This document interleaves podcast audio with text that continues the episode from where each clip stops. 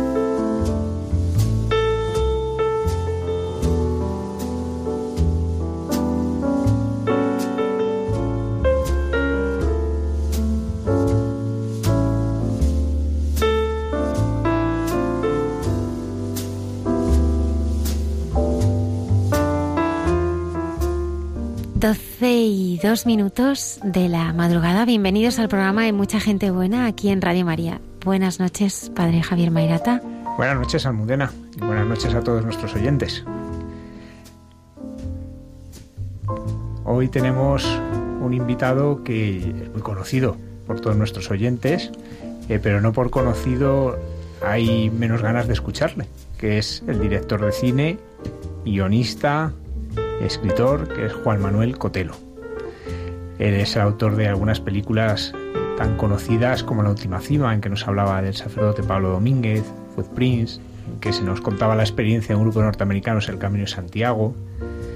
Y ahora tenemos también eh, el mayor regalo, estuvimos aquí una larga entrevista con él contando nuestra historia de perdón. Y hemos querido tenerle porque va a ser uno de los participantes estrella en el Congreso de Evangelización, que vamos a vivir ya la semana que viene en el Cerro de los Ángeles. Entonces, pues le hemos invitado para poder hablar con él y para poder escuchar un poco cuáles van a ser las líneas maestras de lo que él va a realizar este congreso, que entre otras cosas, pues va a presentar un, un nuevo libro que ha escrito contándonos, bueno, puntos suspensivos. Lo vamos a escuchar. Sí, él estará el 28 y el 29 de septiembre en el Cerro de los Ángeles, en este Congreso de Evangelización que eh, se ha organizado con motivo del centenario del Sagrado Corazón de Jesús. Desde muy pronto estará firmando ejemplares de su libro y además podremos escucharle en, en su taller dedicado al perdón. Pero también nos acompaña esta noche Nayeli. Buenas noches. Buenas noches, Almudena y Rebeca. Hola, buenas noches. Nos vienen a presentar eh, una iniciativa. 40 días por la vida. ¿En qué consiste, Nayeli? Es una campaña internacional de oración en la que, bueno, pedimos a, todos los voluntarios que se unan en oración, en ayuno y que además eh, contribuyan apuntándose a una vigilia pacífica delante de los abortorios. Básicamente es una forma de combatir el aborto, pero a través de la oración. Esta iniciativa, como lo dice, es, internacional, ¿no? Y se repite en algunos lugares del mundo con grandes dificultades, ¿no? Pero que es verdad que uno puede decir, yo a lo mejor no puedo ir a puerta un abortorio, pero se puede unir también, ¿no? Desde su casa en esta oración, como vamos a escuchar. Comenzamos.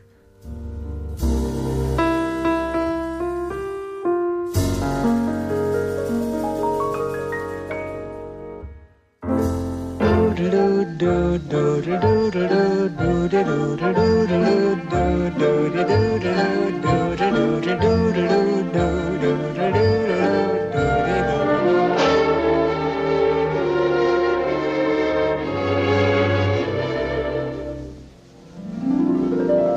singing in the rain, just singing in the rain. What a glorious feeling! I'm happy again. I'm laughing at clouds so dark up above. The sun's in my heart and I'm ready for love.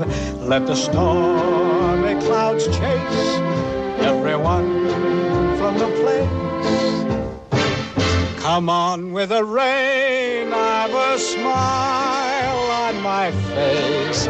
I'll walk down the lane with a happy refrain, just singing singing in the rain, dancing in the rain.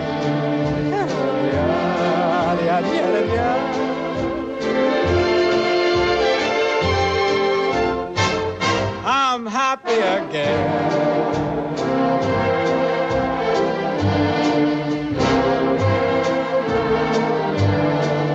I'm singing and dancing in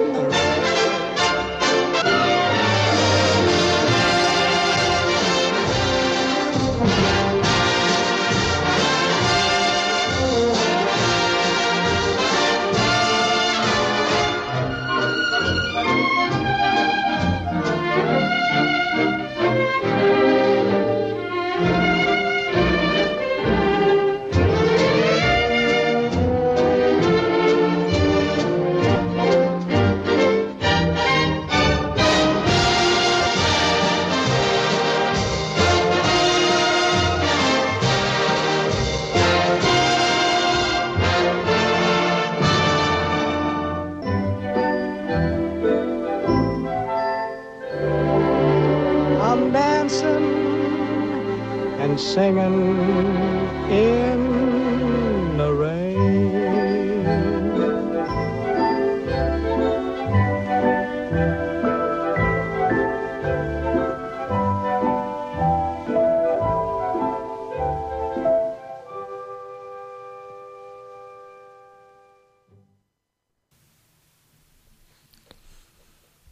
Esta noche tenemos con nosotros, una vez más, a un muy buen amigo de nuestro programa, Juan Manuel Cotelo. Buenas noches. ¿Qué tal, padre Javier? Buenas noches. Es periodista, director de cine, guionista, productor, actor y escritor. Miembro de la Academia de las Artes y las Ciencias Cinematográficas de España, de la Academia de Televisión. Sus películas más conocidas son La Última Cima, en que mostraba el testimonio del sacerdote Pablo Domínguez, Tierra de María, que nos ayudaba a descubrir testimonios impresionantes de la acción de la Virgen hoy. Footprints, ese grupo de chicos norteamericanos que recorren todo el Camino de Santiago y nos van mostrando a través de las imágenes la belleza de este camino y sobre todo lo que Dios hace en las almas y la última película El mayor regalo que ha sido un regalazo para todos porque nos ha mostrado el perdón y nos ha mostrado cómo el perdón es lo que es capaz de transformar la existencia. Juan Manuel, primera pregunta. A ver, ¿Dónde vas a estar el 28 de septiembre? el 28 de septiembre. hmm, Pues todo hace sospechar que voy a estar en el Cerro de los Ángeles. Porque como todavía no han habido otras pistas de esquí, no puedo ir a esquiar. Y entonces las playas también ya están fuera de temporada. Digo, pues vamos a ir a- al Cerro de los Ángeles. En los días 28 y 29 hay un congreso de evangelización eh, en un sitio también tan tan emblemático este año, ¿no? El lugar de, consagración de España al corazón de Jesús.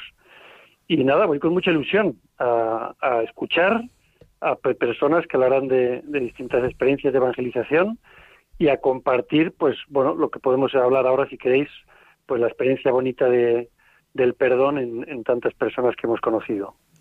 Un lugar muy importante en el Congreso hemos querido que sean estas experiencias de cómo el Señor sana los corazones rotos, ¿no? Y por eso eh, hemos querido que estuvieses tú para hablarnos cómo el perdón es sanador, cómo el perdón sana esa herida profunda que deja en el corazón el odio, el rencor, el desamor. Y tú no lo has traído a través de esta película, el mayor regalo de estos testimonios, pero ¿qué regalo has recibido tú al hacer esta película, Juan Manuel? Sospecho que, muchos, o, un gran regalo muy grande que no consigo abarcar, o, o muchos regalos pequeños que no consigo contar.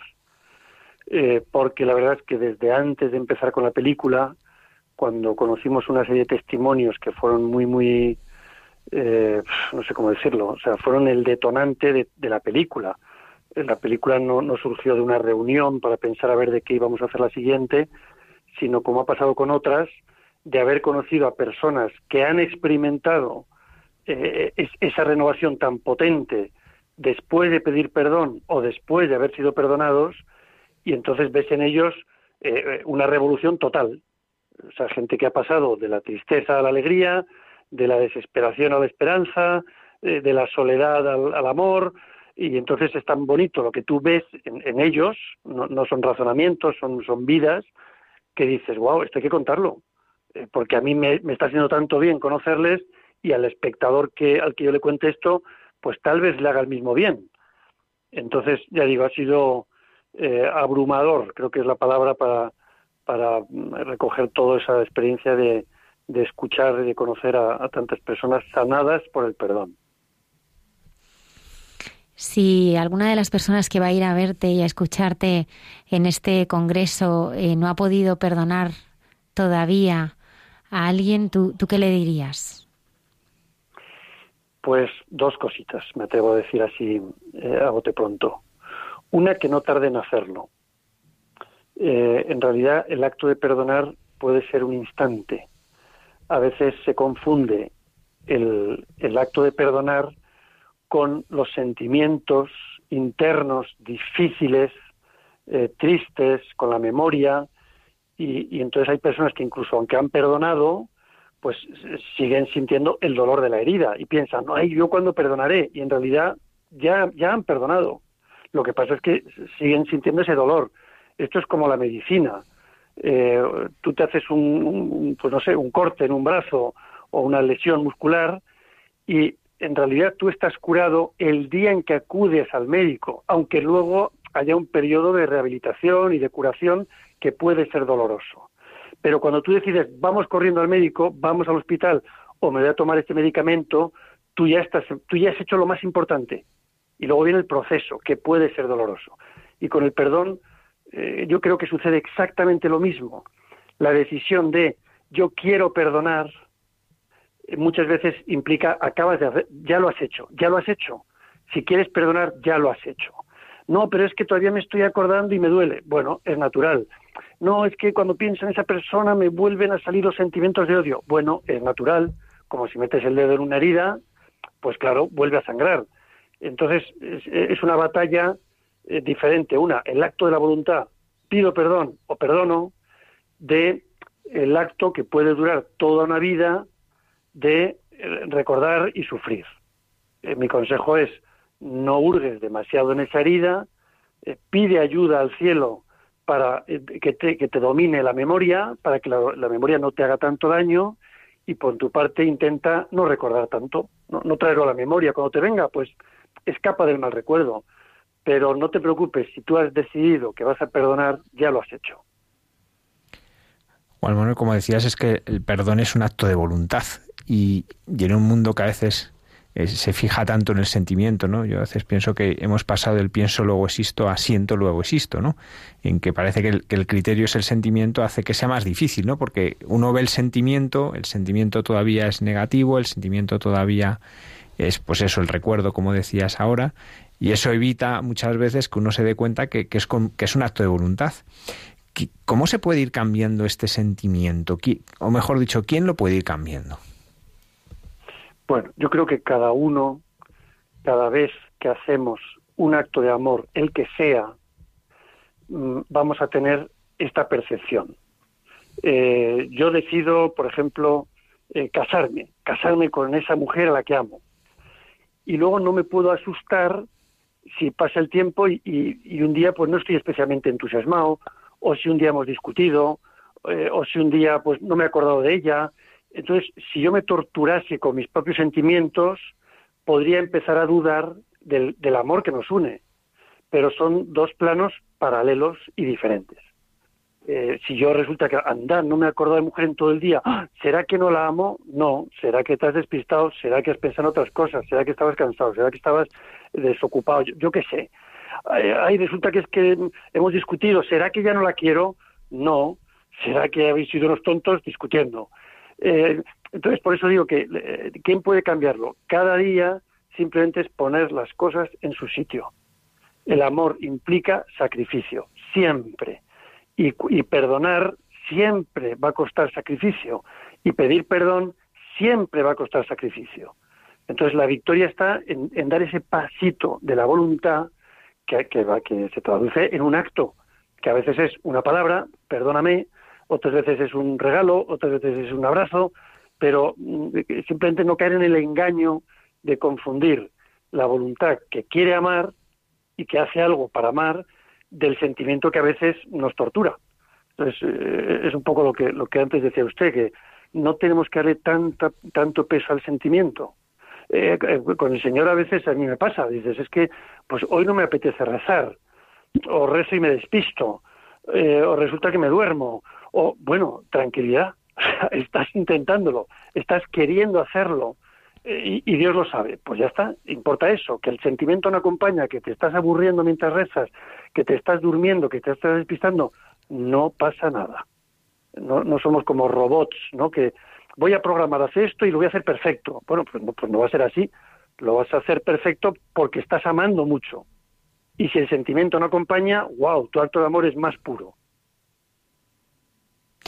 Hay algunas personas que quizá nos están escuchando y dicen, bueno, hablar de evangelización, esa palabra es como rara, ¿qué significa? Eh, ¿Cómo entiendes tú el evangelizar? Eh, ¿Qué herramientas tenemos también en el mundo que hoy vivimos para poder evangelizar?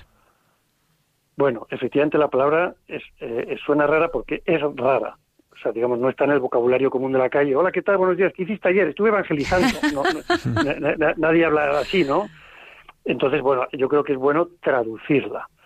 Si evangelio, corregidme si no es correcto lo que digo, eh, significa la buena noticia, cuando Jesucristo dice, id por todo el mundo y anunciad la buena noticia, eh, a, mí me ha venido bien pararme a pensar, bueno, ¿y, cuál es la buena noticia?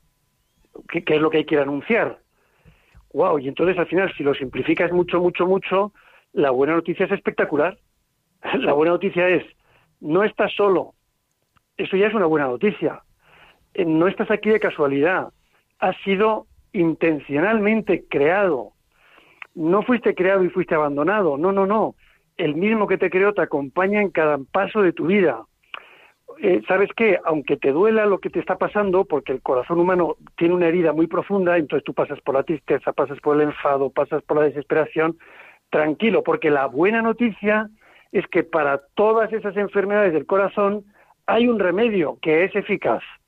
Y no es un remedio teórico, sino que es una persona que es nada más y nada menos Dios que se ha hecho hombre, ha venido y se ha puesto a tu servicio y no se ha limitado a dar consejos, sino que lo ha hecho carne propia y cuando ha muerto ha resucitado y ha dicho, ¿sabéis qué? Estaré con vosotros todos los días hasta el fin del mundo.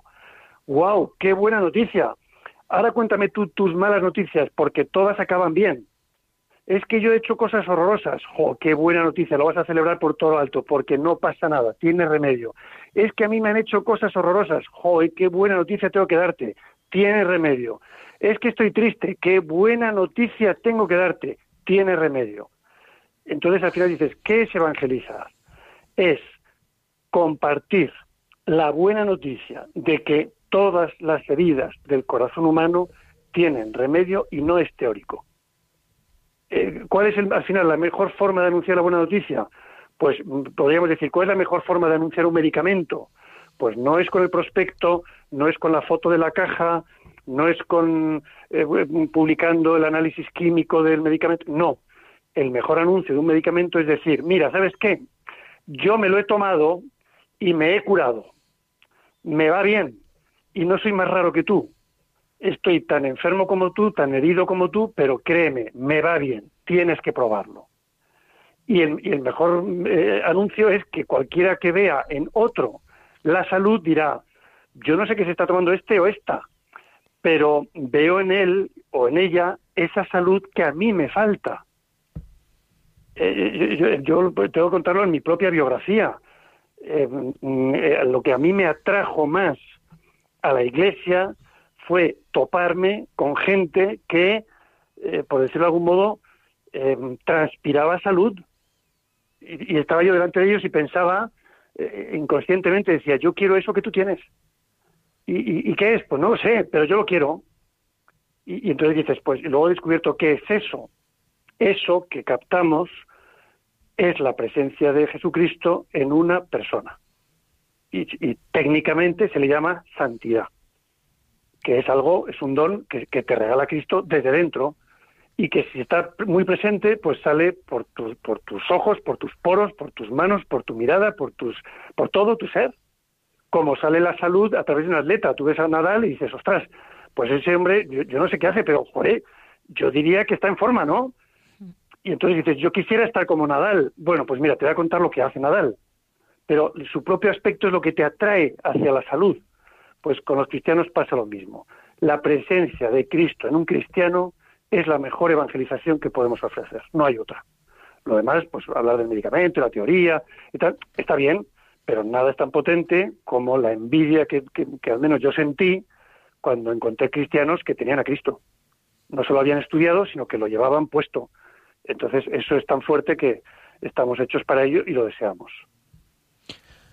Juan Manuel, porque hay, ah, no sé si tantos, pocos, muchos cristianos que les cuesta tanto evangelizar. ¿Qué, dificultad ves tú que hay que hace que a muchos eh, se quieran quedar en casa en este sentido? No lo sé, supongo que es el ruido. El ruido, el ruido eh, es como si, tú imagínate, sales a la calle y, hay un ruido permanente, pues no sé, de coches, eh, hay, ruido de, que se mezcla, entonces al final te sientes como incómodo. Uy, cuánto ruido, ¿no? Bueno, pues hoy hay un ruido muy presente eh, que viene de muchas fuentes que nos dice no te identifiques como cristiano porque no te estamos esperando. Eh, y lo que hay que hacer simplemente es pasar por encima del ruido. Si hay ruido, yo salgo a la calle, y si hay silencio, salgo igual. Eh, entonces es pasar por encima del ruido y, mirar uno eh, dentro de sí mismo. Es decir, pero yo no puedo depender del ruido. Eh, si yo tengo, como dice Jesucristo, ¿no? Dice, no se enciende una luz para esconderla debajo de una cama. Pues si yo siento esta luz en mí, no tengo derecho a ocultarla, porque no se me ha dado para mi propia iluminación, sino para que ilumine a todos los de la casa. Eh, entonces, eh, bueno, yo creo que ese ruido es, es una, tentación muy sutil, diabólica, que hace que, los cristianos nos quedemos en la catacumba porque no se está mal. Dentro de la catacumba, pues, pues, pues, no está mal. A lo mejor las primeras eran frías, oscuras y húmedas, pero las catacumbas de hoy pues son cómodas. Eh, tenemos aire acondicionado, tenemos calefacción central, tenemos medios de comunicación, tenemos, estamos en la catacumba, muy bien, y además somos muchos. Con lo cual podemos no sentir la necesidad de salir fuera si esto fuera un rebaño, decimos, bueno, pues aquí estamos ya 99, pues no te compliques la vida saliendo por la oveja 100, que, oye, pues que no se hubiera ido. Pero yo no voy a salir, no voy a ser que me constipe, yo no voy a salir, no voy a ser que me pierda, yo no voy a salir, no voy a ser que me, que me corten la piel, como a la oveja. Entonces, cuando tú tienes eh, a Cristo dentro, la presión no la pones tú. La presión es Cristo mismo que dice, si tengo 99 y me falta uno, yo salgo del rebaño y me voy a por el que falta, ¿no? Eh, así que creo que la evangelización no hay que no hay que hacer muchos propósitos, es, simplemente sentir esa permanente llamada de Jesucristo a buscar al que no está todavía dentro. Juan Manuel apuntabas a una cosa que es que parece que, no hay interés, ¿no? Que, lo que se nos transmite es lo que tú tienes que contar no importa. Sin embargo, eh, tú has hecho cuatro películas, en que hablas de Dios sin ningún problema, aparte de, estos documentales que presentas en que se habla de Dios y, y, se ve que la gente le interesa. ¿Tú cómo percibes este aparente que Dios no importa cuando hay otra realidad que nos dice lo contrario? ¿Tú cómo vives esto?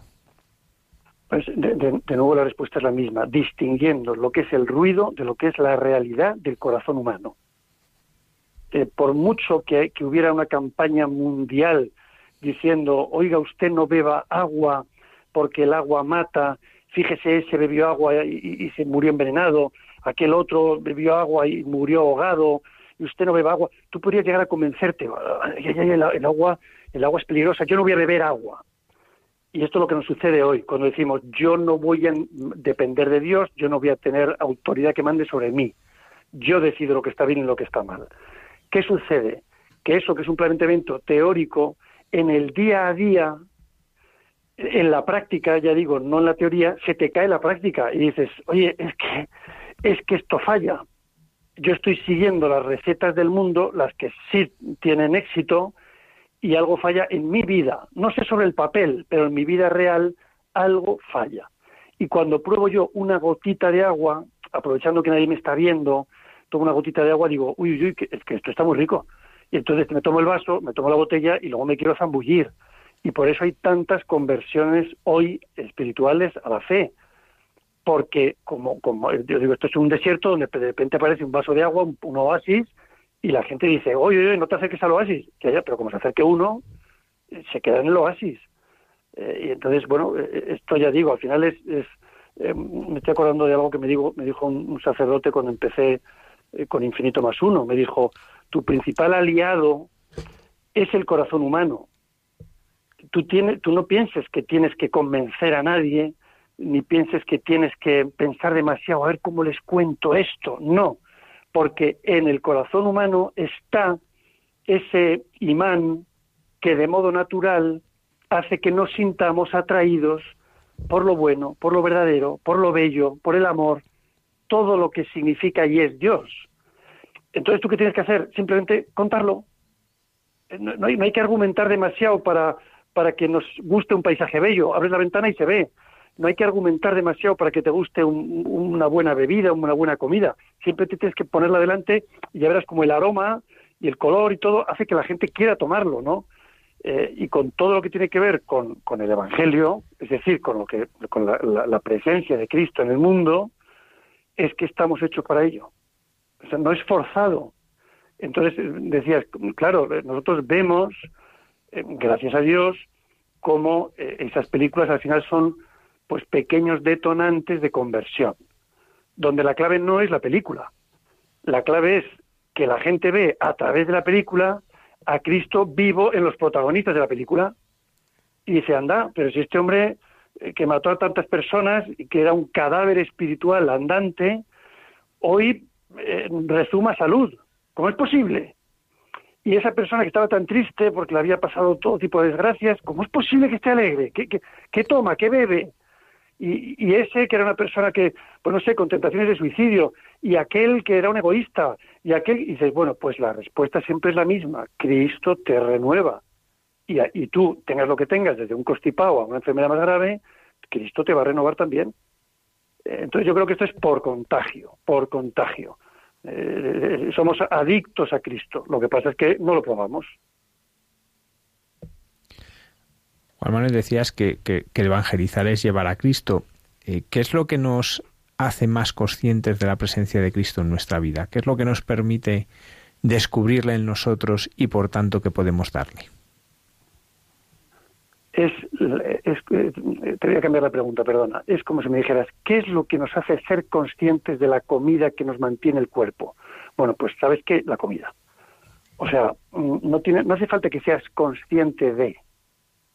Lo importante es que lo hagas, que lo tomes. Eh, yo, tomo el bocadillo, o el gazpacho, la paella, lo que sea, pues puedo ser consciente en el momento de hacerlo, pero en cuanto ya lo he tragado, dejo de ser consciente de la presencia de esa comida que me sostiene, que me, que me alimenta, que me hace crecer. Bueno, pues con, con, los sacramentos sucede exactamente igual. Es como la puertecita misteriosa por la que esa presencia de Cristo se hace efectiva en el alma. En el momento de recibir el sacramento, yo puedo ser consciente, ¿vale? pues, pues venga, pues voy a, voy a tomarme la, Eucaristía, voy a recibir el bautismo, voy a recibir el sacramento del matrimonio, el que sea, ¿no? Pero al día siguiente puedo olvidarme, no pasa nada. Mi acto de fe es, aunque en este momento yo no sea consciente de esa presencia de Cristo, yo debo vivir de fe. Voy a vivir de fe, decido vivir de fe. Ya no es si tengo mucha fe o poca fe, no, tengo fe, decido vivir de fe, decido vivir como si no estuviera solo decido vivir no con mis fuerzas, sino con las que me son prestadas. Ya no calcularé mis posibilidades de éxito, sino las de Dios. Eh, ya no juzgaré si las cosas van bien o mal, le dejo a Dios el juicio. Eh, entonces puedo ir experimentando día a día que esto no es un cuento de hadas. Y, entonces eh, son certezas internas, aparte de manifestaciones externas, certezas internas de realmente no estoy solo, realmente no estoy solo. Eh, que, nadie intente traer aquí una especie de, pues no sé, de, instrumento de precisión técnico para medir la presencia de Cristo en mí, porque la noto yo. Como noto cuando yo mismo le echo por el pecado, noto en mí lo que está pasando. Eh, entonces, bueno, pues es una, ya digo, más que ser conscientes es Vívelo, vive de fe y comprueba en tu propia vida los cambios, que los vas a notar. El lema del centenario, de este centenario del Sagrado Corazón, es por sus heridas hemos sido curados. Cuando vemos el mayor regalo, realmente nos vamos dando cuenta que todas esas personas que, que, van eh, eh, pasando, ¿no? Eh, por, que han estado en todas esas circunstancias, en todos esos lugares, son testimonio vivo de que por sus heridas, ¿no? Han sido, han sido curados, ¿no? Me gustaría que recogieras, que hemos estado también hablando antes, el testimonio de alguna de esas personas que veas eh, que ha sido realmente eh, sanada lo más profunda de sus heridas y que fruto de eso evangeliza ahora también. Bueno, cualquiera de ellos evangelizan del modo con el que lo decía antes. Su sola presencia es una manifestación clarísima de la presencia de Cristo en sus vidas. Eh, a veces, no sé, necesitamos eh, golpes muy fuertes o, ejemplos muy, muy claros para abrir los ojos. Realmente esa presencia de Cristo la podemos ver en cualquier persona. Lo que pasa es que cuando eh, eh, es especialmente llamativa cuando el contraste es fuerte con lo que había antes. cuando tú conoces a una persona, como, como yo he conocido, que vivió durante años en, en una violencia completamente loca, completamente consciente, no fue un día un acto de pasión, sino que fueron años y años y años eh, cometiendo barbaridades, ¿no? Y ves en ella hoy un cambio total de la persona, una persona que vive para el amor, que vive en la generosidad, que tiene paz, que transmite paz, que tiene alegría, que transmite alegría, dices, wow, ¿cómo es posible que esta persona por la que nadie hubiera apostado un céntimo, que era una especie de, detritus, ¿no? Socialmente hubiéramos dicho, esto ya no tiene remedio, este hombre es un, como dice el Papa Francisco, un desechable, ¿no? O sea, este ya quitémoslo de encima porque, porque, porque es irrecuperable. Bueno, pues ahí es donde tú ves el poder de Dios. Y, la evangelización potente es esa, eh, que creo que es muy estimulante el decir, wow, si Cristo ha podido resucitar a este muerto, eh, tal vez pueda conmigo también.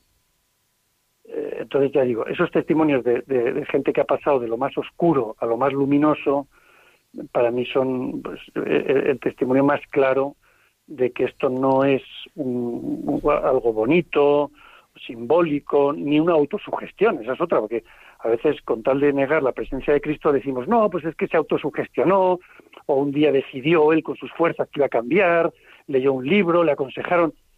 No, no, no, nadie tenía fuerzas para levantarse a sí mismo. No lo tenían. Y el que crea que, que, podemos hacer las cosas sin Dios, pues es que no ha tocado fondo. Porque hay, hay días en que cualquiera de nosotros dice, yo no puedo. Y eso se puede convertir en una buena noticia. Oh, qué bueno que tú no puedes, porque no pruebas ahora a pedir ayuda al Señor de los imposibles? A ver qué pasa aquí. Eh, entonces, bueno, e, ellos son para mí el testimonio de evangelización más potente. Juan Manuel, en El Mayor Regalo, que recordamos es esta película que nos muestra cómo hoy el perdón no solo es posible, sino que es una realidad que cambia la vida, aparecen distintos testimonios. Ahora también ya se puede adquirir el DVD en que hay algún testimonio más, ¿no? Hay contenido adicional que no, bueno, pues que la película no pudo salir. Me imagino que ahí cada uno le habrá tocado uno, pero a mí me llama la atención en esta película aparecen personas que han asesinado a miles de personas. Testimonios de reconciliación impresionante, ¿no? Como esa mujer que, que, acoge y tiene amistad con el asesino de sus hijos. Pero me llama la atención que mucha gente que me he encontrado, el que más le tocó es el de ese marido que su mujer se ha ido con otro y sin embargo la está esperando hasta que vuelve. ¿Por qué crees que es esto? ¿Por qué crees que al final a mucha gente el testimonio que más le ha tocado es este? Yo no sé si tú has tenido esa experiencia como la he tenido yo. Eh, exactamente igual. Eh, creo que la, la, lógica en este caso es, sencilla. ojalá ninguno de nosotros pudiera decir yo tuve un arma en la mano, yo tuve tentación de asesinar a alguien, eh, me asesinaron a un familiar. ojalá sean casos realmente excepcionales y por eso nos llaman tanto la atención. Sin embargo, todos nosotros podemos decir yo tengo un marido, una esposa, un padre, una madre, un hermano, un hijo. y con quien yo me peleo es precisamente con ellos. Yo no me peleo con el que vive a 500 kilómetros de mi casa, no peleo con el que, eh, no sé, peleo con los que tengo cerca. Y, y, los grandes dramas del corazón humano se cuecen en la distancia corta. Con mi jefe, con mi compañero, con mi vecino, con mi hijo, con mi padre, con mi hermano, con mi esposa. Entonces, por eso ese testimonio nos ha tocado a tantos. Yo recuerdo, eh, mientras estaba haciendo la entrevista eh, con, con, ellos, que la hice en días separados, primero con la mujer y luego con el marido, eh, el, el, deseo inmediato que surgía en mí de quiero acabar esta entrevista para llamar a mi mujer y llamar a mis hijas a pedirles perdón. claro, porque es que estás viendo, te están diciendo cosas que dices, uy, me pegó. Y sigue hablando y dices, uy, me pegó de nuevo. Y, y la siguiente dices, y de nuevo me pegó claro, dices, porque, porque son cosas que dices, claro, en la vida familiar, porque además si su caso fuera también, dices, no, pues es que es una historia de, también de violencia, no, es la mujer que siente en un momento de su vida que no se siente querida. Y no le falta de nada, no le falta dinero, no le faltan comodidades, no le falta, diría, pero es que no me siento querida.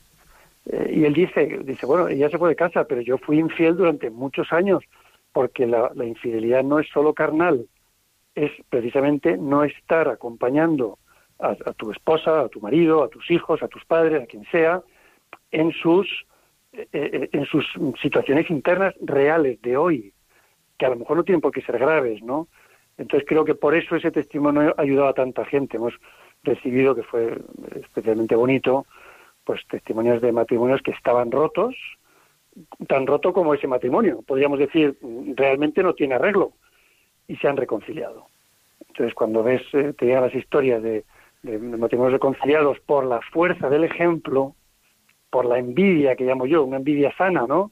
Decir, ay, yo quiero, yo quiero lo que les ha pasado a esos, ¿no? Pues, pues eh, realmente es, muy, muy gratificante, muy para, para estar todo el dando gracias. Juan Manuel, ¿cuándo empezaste a escribir? Bueno, eh, yo empecé a escribir creo que de niño. Me recuerdo en el autobús del colegio escribiendo. Y, llegaba a casa y escribía cuentos y escribía historietas y siempre me ha gustado escribir, pero, pero la verdad es que no, no le dedicaba el tiempo que, que me hubiera gustado. Y ahora, a raíz de la película del perdón, pues digamos es como que hice el propósito de enmienda, porque cuando, cuando hicimos la última cima hubo mucha gente que nos sugirió, ¿por qué no sacáis un libro? eh, para tanto material que se queda fuera de la película. Eh, y entonces, bueno, como estábamos liados con mil cosas, pues no hicimos el libro. Luego salió Tierra de María y cuánta gente nos dijo, ¿por qué no sacáis un libro? Y de nuevo. Y entonces, cuando, cuando lanzamos la campaña de financiación del mayor regalo, eh, esto de, de, que por la boca muere el pez, prometimos un libro. Eh, una de las recompensas que dábamos a, a personas que nos ayudaban económicamente a sacar adelante la película era el libro de la película. Y claro, después de hacer la película dijimos, pues hay que hacer el libro, lo hemos prometido y hay que hacerlo, ¿no? Entonces, gracias a Dios, ahora sale ya de imprenta y estará dentro de pocos días ya en las tiendas. Y eh, hemos hecho un libro muy distinto de lo que habíamos pensado. Mi idea original era una especie de transcripción de las entrevistas abundantes que teníamos y de hecho transcribimos todo el material pero cuando yo me empecé a leerlo pensé, este formato no, a mí no me gusta. Eh, realmente mmm, no aporta, o sea, no aporta nada que no esté ya en la película. Y en cambio, lo que he hecho ha sido volcar en un pequeño libro lo aprendido durante la película, pero sobre todo después de haberla hecho, con los comentarios de los espectadores. Eh, nosotros aprendemos mucho eh, con, lo, con, lo, que la gente nos cuenta después de ver la película, porque nos cuentan sus historias. A mí me pasó esto en, mi casa, con mi marido, con mi esposa, con mis hijos, lo que sea, ¿no? Y detectas las dificultades para pedir perdón, para perdonar a otra persona o para perdonarse a uno mismo. Y entonces lo que he intentado ha sido un librito eh, le hemos titulado El mayor regalo, manual para celebrar tu propia fiesta del perdón, que son pues eh, algunas historias que no cupieron, pero sobre todo esos consejos para quien pueda decir yo no puedo hacerlo, no puedo, no puedo pedir perdón, ya es tarde, yo no puedo perdonar. Entonces, bueno, confiamos en que, que ayude, que, que, ayude tanto como la película, que, la persona individual que lo lea, pues salga reconfortado, salga esperanzado, eh, dispuesto a poner final feliz a su propia historia. Hay que anunciar a todos nuestros oyentes que Juan Manuel Cotelo estará en el Congreso firmando ejemplares de este, de este libro, ¿eh? lo estrenará allí, así que nos hace a todos muchísima ilusión que sea allí donde, donde se vaya a estrenar y él además pueda, pueda dedicarte el libro. Y seguro que muchas calentito, personas... recién salido del horno. Y qué lugar más bonito, ¿no? Que, que poder recibir este manual para celebrar la propia fiesta del perdón a- al pie del corazón de Cristo, ¿no? Eh, dándonos cuenta que, que el perdón es uno de los regalos que emanan de este corazón y que, y que desde ahí es de donde se puede sanar la herida. En esto yo quiero decir que, que alguno podría pensar, vaya, yo es que no puedo ir al Congreso porque tengo una boda por la mañana, pero pueden ir porque a las seis y media, que va a ser el Que momento... anulen de- la boda, está claro. el momento de la experiencia del No, perdón, no, que es a las seis y media, pueden ir. O sea, aunque solo vayan a escucharte a ti, pueden ir. ¿eh? Que se inscriban para escucharte solo a ti y que luego te firme, les firmes un libro. O sea, que, que no hay en eso problema ninguno. ¿eh? Porque hay gente que Pues piensa que eso, que hay que ir a todo. No, no. E- Este congreso es un encuentro abierto y uno puede ir a una parte si quiere y entonces algunos de los que están escuchando que se les ha puesto los dientes largos pero por alguna razón no pueden ir todo el día, no hace falta que vayan todo el día. A las seis y media en la Basílica del Sagrado Corazón de Jesús, ahí van a tener tu, tu testimonio y tu experiencia de, de- de cómo has vivido este perdón. En esto yo también te quería eh, preguntar, ¿no? Tú ya, bueno, pues has ido haciendo estas películas, eh, y son siempre en esta relación, ¿no? Como decías, con, con el, con el espectador, ¿no? Eh, tú no sueltas la película y la dejas, ¿no? Sino que tú es casi como un hijo, me da la impresión, Sí. ¿no? Que, que lo vas acompañando y vas dejando, viendo cómo crece y dejándote enseñar por él. ¿Qué te han enseñado este camino que has hecho a, a lo largo de estas películas? ¿Qué has ido aprendiendo? ¿Qué es para ti pues eh, igual que tú miras a tus hijas y dices qué cosas aprendo de ellas, qué cosas aprendo de estas otras hijas, entre comillas, que son las películas. A ver, me cuesta mucho resumirlo. Eh, te diría que lo comparo a lo que sucede cuando buceas. No sé si tenéis la experiencia de bucear en el mar, eh, y entonces uno se mete a una profundidad muy chiquitita, de, pues, no sé, un metro de profundidad, y wow, ya empiezas a ver cosas, ¿no? Y si te adentras un poquito más a una zona donde cubre cinco metros, wow, más cosas. Y, y entonces, cuanto más ves, eh, más te entran ganas de saber y más te das cuenta lo poco que sabes porque la desproporción es enorme, ¿no? Eh, entonces, claro, eh, yo, te- yo tengo muchas veces la, la sensación de eh, siempre de estar comenzando, de decir, primero estos 10 años con infinito más uno, primero tengo la sensación de que ha sido un fin de semana, o sea, que ha pasado rapidísimo, ¿no?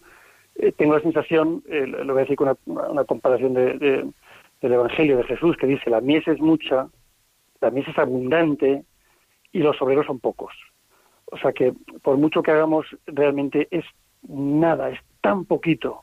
El otro día me daba un paseo, yo vivo en Valencia, por nunca había visto el arroz eh, antes de la, de la cosecha, no sabía cómo era la planta del arroz, ¿no? Y me fui a- al lado de la bufera, que hay muchos terrenos de arroz, a pasear con con mi familia, ¿no? Y, me venía esa imagen, porque tú ves un, terreno eh, inmenso y en cada mata de arroz hay cientos de granitos de arroz y dices, wow, aquí hay una cosecha inmensa. Pero ¿cuánta gente hace falta para recoger todo este arroz? Pues esa es la sensación que tengo, ¿no? El, el aprendizaje de decir, por mucho que hayamos hecho y por mucho que creemos que estamos haciendo, es nada en comparación con lo que hace falta. Realmente es urgente la evangelización, pero no a través del cine, sino a través de, de cada opción. Eh, La evangelización que hace una, una persona en, en sus compañeros de clase, la que hace uno con sus vecinos, la que hace una persona en el tren, en el ascensor, en una avioneta, en la que haces escribiendo, la que haces pintando, la que haces cantando, la que haces bailando, la que haces construyendo, la que haces como médico, como banquero, como profesor, como taxista. Eh, Dices, es tan abundante esto que uno no puede quedarse en, la cifra grande, hay que ir a la cifra pequeña, al grano de arroz. Decir, "Bueno, vamos a coger aquí un campo entero. No, no, ¿sabes qué? O sea, empieza a contar granos de arroz y te vas a dar cuenta que no hablamos de un campo, hablamos de millones de granitos de arroz, ¿no? Entonces, eh, este es el aprendizaje. Es decir, por mucho que hagamos, todo es poco. Todo es poco, todo es poco. Esto es demasiado urgente como para, pues no sé, para celebrar lo poco que hacemos. A la vez hay que celebrarlo. Jesucristo dice, hay más fiesta por uno que se convierte que por 99 que no lo necesitan. Pero es que si fuera solo uno, eh, realmente el, mundo está tan, tan necesitado de, conversión, eh, cada uno de nosotros, que, esta es una tarea que no acaba nunca, ¿no? Sí, de hecho se, se, ha producido en cierto sentido una inversión dramática, ¿no? Antes era el buen pastor que sale a buscar la oveja que se ha perdido de las 100 y ahora podríamos pensar que son 99 las perdidas, ¿no? De cada 100, porque eh, en muchos lugares muchas personas eh, han dado la espalda a Dios. Eh, o, más que la espalda a veces se han olvidado de él. ¿no? No, es que haya un, dar la espalda consciente, ¿no? sino es vivir como si Dios no existiese, ¿no? Justo lo contrario de lo que tú indicabas al principio, ¿no? No estamos solos, pues algunos pues no se dan cuenta ¿no? de esa presencia. Y, Pero fíjate, yo, yo creo que ahí la tarea más urgente es que los propios cristianos recuperemos la presencia de Cristo en nuestra vida. Eh, eh, tengo la, la convicción de que todos los problemas del mundo de hoy no son culpa, si es que hubiera que buscar culpables, de las personas que están lejos de, la vida del amor, no, sino de los que hemos estado cerca y nos hemos quedado callados. Porque como tengo la convicción de que la evangelización, que el protagonista de la evangelización es Cristo, que todo lo que necesita es cristianos, es decir, gente que haga equipo con él, cuando un cristiano hace equipo con Cristo, Cristo es eficaz. Cristo no falla, no falla. Entonces dices, anda, ¿qué está pasando aquí? Bueno, muy sencillo. Perdón por la simplificación que puede parecer burda. Lo que está pasando es que los cristianos no lo somos. Lo que está pasando es que los cristianos eh, eh, tenemos una relación con Cristo que yo digo de amantes. Te quiero mucho, te quiero muchísimo, cuánto te amo, pero que no nos vean juntos. En casa te quiero, con mi familia te quiero, con la puerta cerrada te quiero, en mi dormitorio te quiero, pero que no nos vean juntos. Y Cristo dice, es que yo no quiero una relación contigo de amante, yo quiero un amor público, que todos vean. Eh, entonces, eh, yo mi sospecha es, no soy sociólogo ni, ni, ni, lo pretendo, ¿no? Pero tengo esa, esa sospecha. Todo el problema es que los que tenemos a Cristo le hemos puesto la llave por dentro y le hemos dicho, tú de aquí no salgas. Y, entonces el mundo al final lo celebra. Dice, qué bien! El príncipe de este mundo dice, tranquilos, que los cristianos ya no sacan a Cristo, se lo quedan dentro. Mm. Juan Manuel, tú has estrenado la película en, distintos países. ¿Has llegado a estrenarla ya en, alguno de los países en los que aparecen los testimonios? Sí, sí. Ya son, mira, justo hoy he hecho el recuento, 22 países, porque esta semana hemos estrenado en Brasil, ahora dentro de dos semanas eh, Alemania, Austria, eh, Croacia, Estados Unidos, ya son, pues llegarán a 27 o 28 antes de fin de año, ¿no?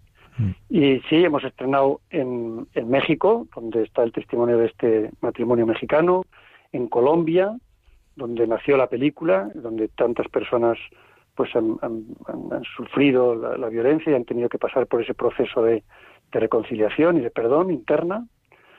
Eh, que otros países salen en, en, España, que también está ahí el testimonio de Irene Villa. Eh, aún no hemos estrenado en Francia, que hay un, testimonio de Francia, de Tim eh, ¿Irlanda? Sí, la respuesta sí. Hemos estado en, Ruanda, no, pero estamos justo ahora hablando para, para hacerlo eh, a comienzos del año que viene. Mm. En Ruanda es difícil porque hay pocos cines, pero lo vamos a organizar con sistemas de proyección, eh, digamos, portátiles, ¿no? Llevando la película por el país con sistemas de proyección que lo, subes en un, coche, en un camión y puedes proyectar en pueblos. Mm. ¿Cómo ha sido la acogida en Colombia? Porque precisamente nace allí la película. ¿Cómo, cómo han acogido y cómo está ayudando? Pues mira, el, el estreno más emocionante de todos fue el de Colombia, precisamente. Eh, había mucha tensión eh, porque mm, pues, las personas pues, que, salían en la película, pues una cosa es dar la cara delante de una cámara, eh, sabiendo que luego la gente lo verá, y otra cosa es plantarte delante de una sala con 400 personas a dar la cara, sabiendo que además dentro de esas 400 personas hay muchas víctimas, que, que en algún caso pueden ser víctimas directas tuyas. Entonces, pues yo recuerdo los, los, eh, los, protagonistas pues con mucha tensión los días previos, dudando si ir o no, eh, se pusieron muy elegantes, para ellos era un acto de, valentía, eh, de decir, pues ir allí a dar la cara, de decir, mire, pues sí, sí, yo, he hecho esto y, y ahora vuelvo a pedir perdón, ¿no? Entonces sucedió algo muy bonito porque, eh, pues efectivamente salieron, dieron la cara y salió el primero y solamente dijo yo solo tengo que decir una cosa, perdónenme ustedes, ¿no? Y la- eh, hubo personas que se pusieron en pie, se, acercaron a, a este, le abrazaron, lloraron, luego cogió el micrófono una señora y contó que ella era víctima y también dijo, eh, yo les perdono. Entonces se creó allí un clima súper bonito y lo que empezó con mucha tensión acabó, como siempre pasa, en fiesta. Yo veía como al final de la proyección la gente haciéndose fotos, selfies eh, por grupo, oía las risas y digo, wow, ¿cómo ha cambiado esto? Eh, y eso sucede siempre, siempre, siempre. La fiesta del perdón siempre empieza con tensión, el hijo pródigo que vuelve y dice, ay, ¿cómo, cómo lo hago yo esto? No sé, uf, esto va a salir fatal. Y al final estás tomando una copa de vino y, y- tomándote un cordero. Y, y- casi sin darte cuenta, dices, anda, pues hace un momento estaba yo aquí muerto de miedo, ¿no? Así que bueno, eso pasó en Colombia eh, y luego pues nada, pues estuvimos con, con, muchas víctimas que nos van escribiendo y nos van contando pues la- la- las historias con las que podríamos hacer mil películas, pues de cómo la, la película les ayuda, les, les consuela, les da fuerza. Así que bueno, es, es muy bonito y, y es una especie de, pues no sé, de, de- de aperitivo de todas las películas el ver esos efectos, aunque lo cierto es que ya nuestra cabeza está en las próximas. Tampoco podemos estar No puedes desvelar nada de, de momento de Bueno, los próximos eh, proyectos. He, he contado alguna vez en público que, que nuestra próxima película, si Dios quiere, va a ser sobre la familia. Eh, también a raíz de la del perdón, o sea, al darnos cuenta de que eh, precisamente a través de la historia de ese matrimonio, que no es un tema menor las crisis familiares y que no es un tema también porque tenemos la tendencia, al menos yo, como de tirar la toalla, ¿no? Decir, bueno, esta batalla ya está perdida, vamos a por otra porque esto ya no tiene arreglo ya, ya está la familia destrozada, o sea, ya eh, entre divorcios, eh, abortos, peleas entre hermanos, crisis de la, la- misma institución familiar, bueno, pues, pues vamos a por otra cosa porque esta es batalla perdida. Pues la, la decisión ha sido no, esto no se puede dar por perdida porque es, podríamos decir, la madre de todas las batallas. Eh, Si, si la familia se rompe, eh, se rompen muchas cosas. No es una cuestión solamente de, venga, tú ahora vives en tal casa y yo en esta otra, y ahora tenemos que comprar otro coche y los niños ahora el fin de semana lo pasan con... No, no es un problema administrativo, es un problema tremendo en el corazón humano. Nadie que haya pasado por un divorcio eh, en su propio matrimonio o, o en los padres lo recuerda como un plato agradable. Eh, entonces hablemos de eso, hablamos de esa pesadilla que pasa en las familias, pero no para quejarnos ni para criticar, sino de nuevo, para dar la buena noticia. La buena noticia es que tu crisis tiene remedio. Entonces nos vamos a, a lanzar a hablar de eso. Juan Manuel, muchísimas gracias. Te esperamos eh, con muchísima ilusión el 28 y 29 de septiembre en el Congreso de Evangelización que tendrá lugar en el Cerro de los Ángeles, donde además tendremos el privilegio eh, de contar con tu, con tu libro. Y, y además vas a estar ahí también firmando ejemplares, que yo creo que, que muchos de nuestros oyentes, pues quizá hay algunos que tampoco te conocen personalmente, pues van a tener esta oportunidad de verte cara a cara. Bueno, si no, mandaré un doble, ¿eh? Son muchos los que hay que firmar, mando un doble. Oye, tengo una pregunta para vosotros. Claro. Vo- ¿Vosotros cuándo dormís? Porque si por el día trabajáis y por la noche trabajáis, ¿en qué momento os vais a la cama? Yo poco, duermo poco, pero bueno, gracias a Dios el Señor me ha concedido dormir poco. O sea que Ah, bueno. O es que os echáis la siesta mientras el entrevistado va contestando. Ahí está, ahí está el truco. Ahí está el truco. Muchísimas gracias. Bueno, a vosotros, Muchísimas- y Padre Javier. Muchas muchísimas, gracias. muchísimas gracias, Juan Manuel, por no esconder a Cristo. ¿Eh? Como nos lo Bueno, decías, es, que muchas- él, es él el que sale. Sí, sí, pero tú no lo escondes. muchísimas gracias. Bueno, vosotros Gracias. un abrazo.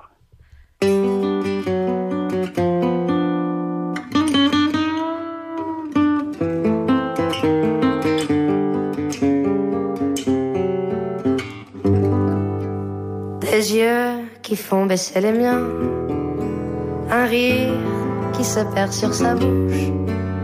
Voilà le portrait sans retouche de l'homme auquel j'appartiens.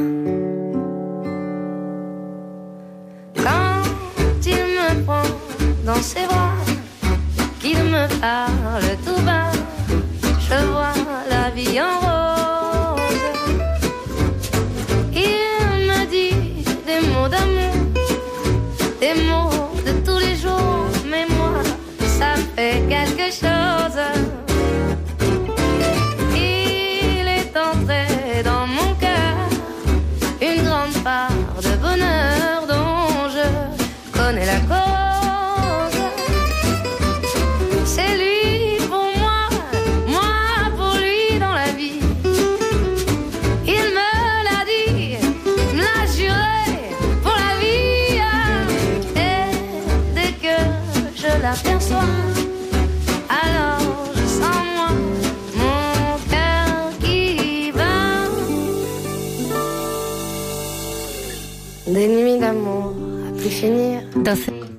12.57 minutos de la madrugada y damos la bienvenida a Nayeli Rodríguez y a Rebeca de Miguel. Buenas noches, Nayeli. Buenas noches. ¿Qué vas a hacer tú el 28 y el 29 de septiembre? Pues voy a estar en el Congreso de Evangelización en el Cerro de los Ángeles. Rebeca, ¿dónde estarás tú? También en el Congreso. ¿Y qué vais a presentar? Eh, la campaña de 40 días por la vida. Además nos vais a contar algo esta noche aquí, Sí. ¿no? Una iniciativa preciosa que queremos, pero primero queríamos conocerlas un poco a ellas, ¿no? Para que, porque ya se, esta campaña han entrado en ella por algunos motivos. ¿Dónde estáis vosotras eh, normalmente? ¿Dónde estáis haciendo un servicio precioso a la sociedad que muestra que hay mujeres valientes? Bueno, pues eh, Rebeca y yo precisamente nos conocemos de un voluntariado que consiste en rescatar o intentar hablar con mujeres que se ven eh, abocadas en esta situación, ¿no? en esta disyuntiva sobre abortar o no. Y pues ese es el servicio que llevamos haciendo. Las dos más o menos nos conocemos desde hace un año precisamente en este voluntariado. ¿Y qué os movió a hacer este voluntariado? ¿Qué mueve a una chica como vosotras, joven, a de repente poner la mirada en esta realidad trágica del aborto y buscar de alguna manera ayudar a que la vida triunfe?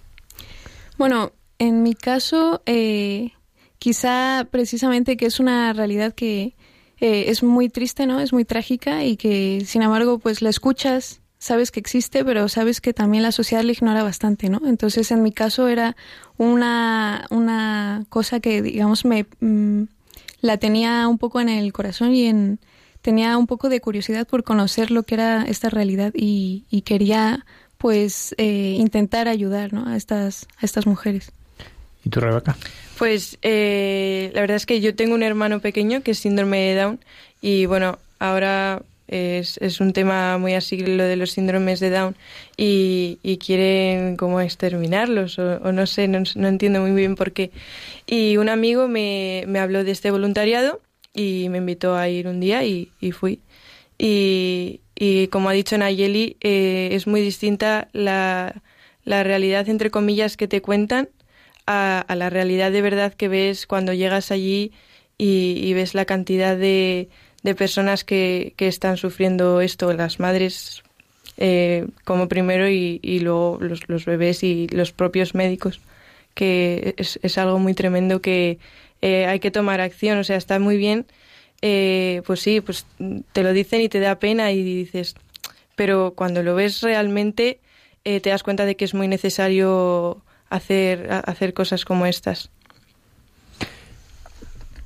¿Y nos da miedo a veces? El, porque en el fondo os ponéis en la puerta ¿no? de, de un abortorio y os acercáis a una chica que me imagino que aprendéis a ver rápidamente qué es a lo que va, ¿no?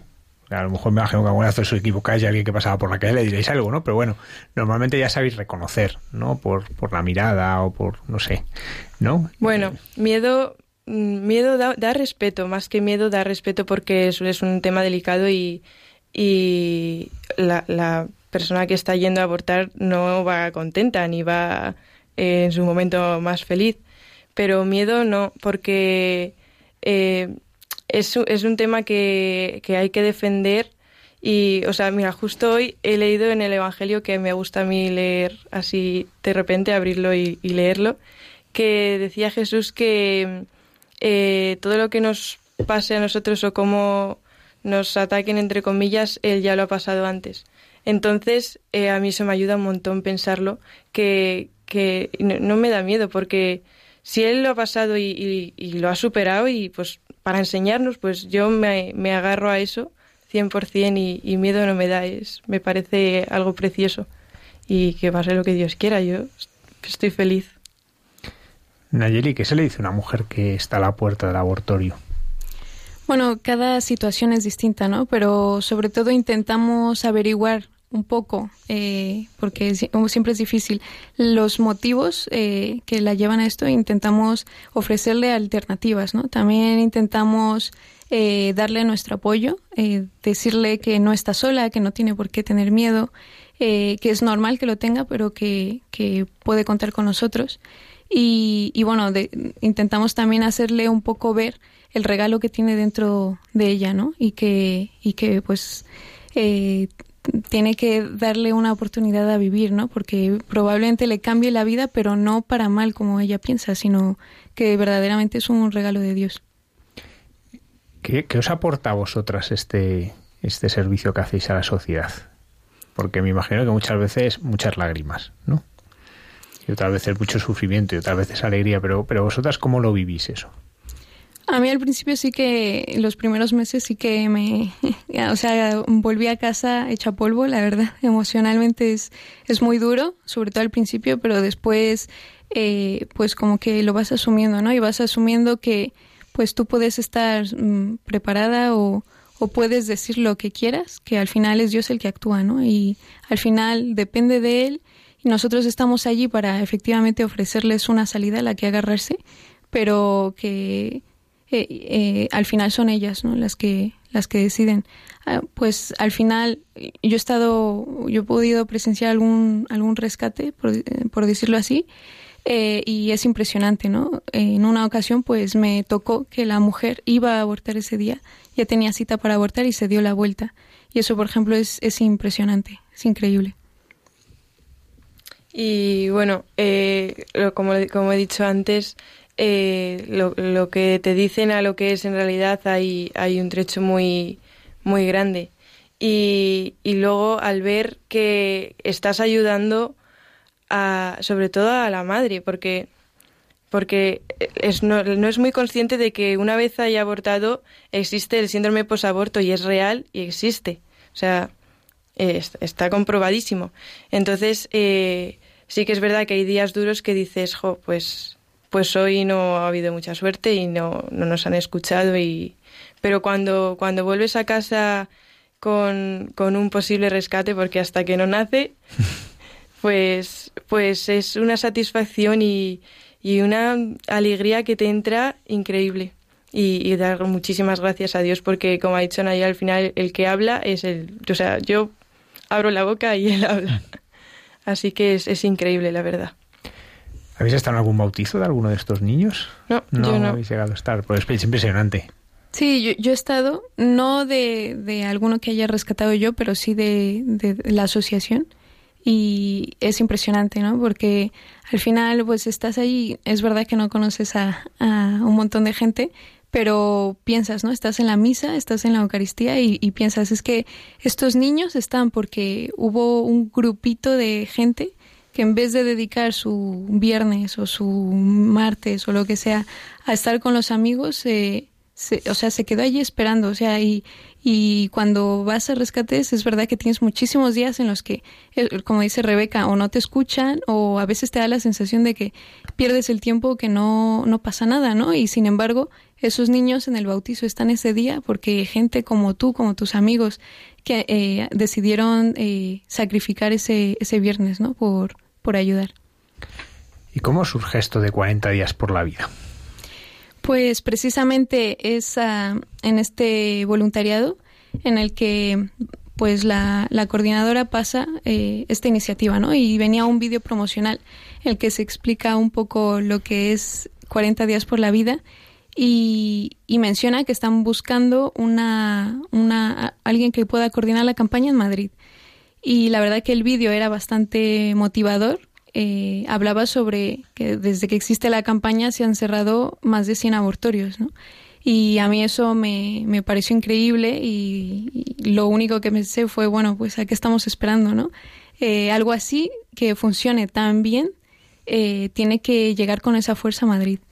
Y bueno, a partir de ahí pues empecé a, a formar a mi equipo, entre ellos a Rebeca y, y bueno, otras nueve personas más.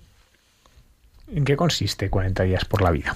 Pues es una campaña de oración en defensa de la vida que, que, dura 40 días, como su nombre indica, del 25 de septiembre al 3 de noviembre. Y está basada en, en tres pilares fundamentales. El primero es la oración y el ayuno como la base de todo. Eh, después, eh, vigilia pacífica, que es como la acción, por así decir, que eh, consiste en ir a... Por, o sea, tenemos turnos de 12 horas durante los 40 días, del 25 de septiembre al 3 de noviembre, de 8 de la mañana a 8 de la tarde. Pues hay turnos de una hora en los que eh, tú te apuntas y tienes que, que ir a, a rezar eh, en silencio eh, delante de la clínica Dator, que es en la que lo vamos a hacer este año. Y antes de, eh, se llama vigilia pacífica porque, eh, bueno, eh, antes de que se apunten a los turnos tienen que firmar una declaración de paz que es muy importante en la que se comprometen a que si hubiera algún problema de cualquier tipo, si eh, algún trabajador de la clínica o alguna madre o cualquier persona que pase por la calle dice algo o les increpa o lo que sea, eh, nosotros no vamos a entrar en discusión ni en ningún tipo de violencia, por supuesto. Simplemente eh, callamos y se lo ofrecemos al Señor por, por la vida. Y luego el, el, tercer pilar es el alcance comunitario, que nos centramos en que eh, la campaña no va para um, jóvenes, o sea, nosotros somos jóvenes, pero no está organizada para jóvenes, puede venir personas de 20 años, 40, 50, 80 y, y, tampoco es eh, necesario 100% que, que sean católicos, porque al final la vida es, un tema eh, muy importante y, en España es, delicado. Y, cuanto más gente haya, mejor, independientemente de, de la religión o la edad que tengan. De hecho, hay un ecumenismo de la vida en ese sentido, ¿no? Que, que, nos une a hermanos de iglesias que no están en comunión, pero sin embargo sí hay una comunión en la oración por la vida y por, por la defensa de la vida. Por tanto, son, son oportunidades preciosas de un ecumenismo práctico, ¿no?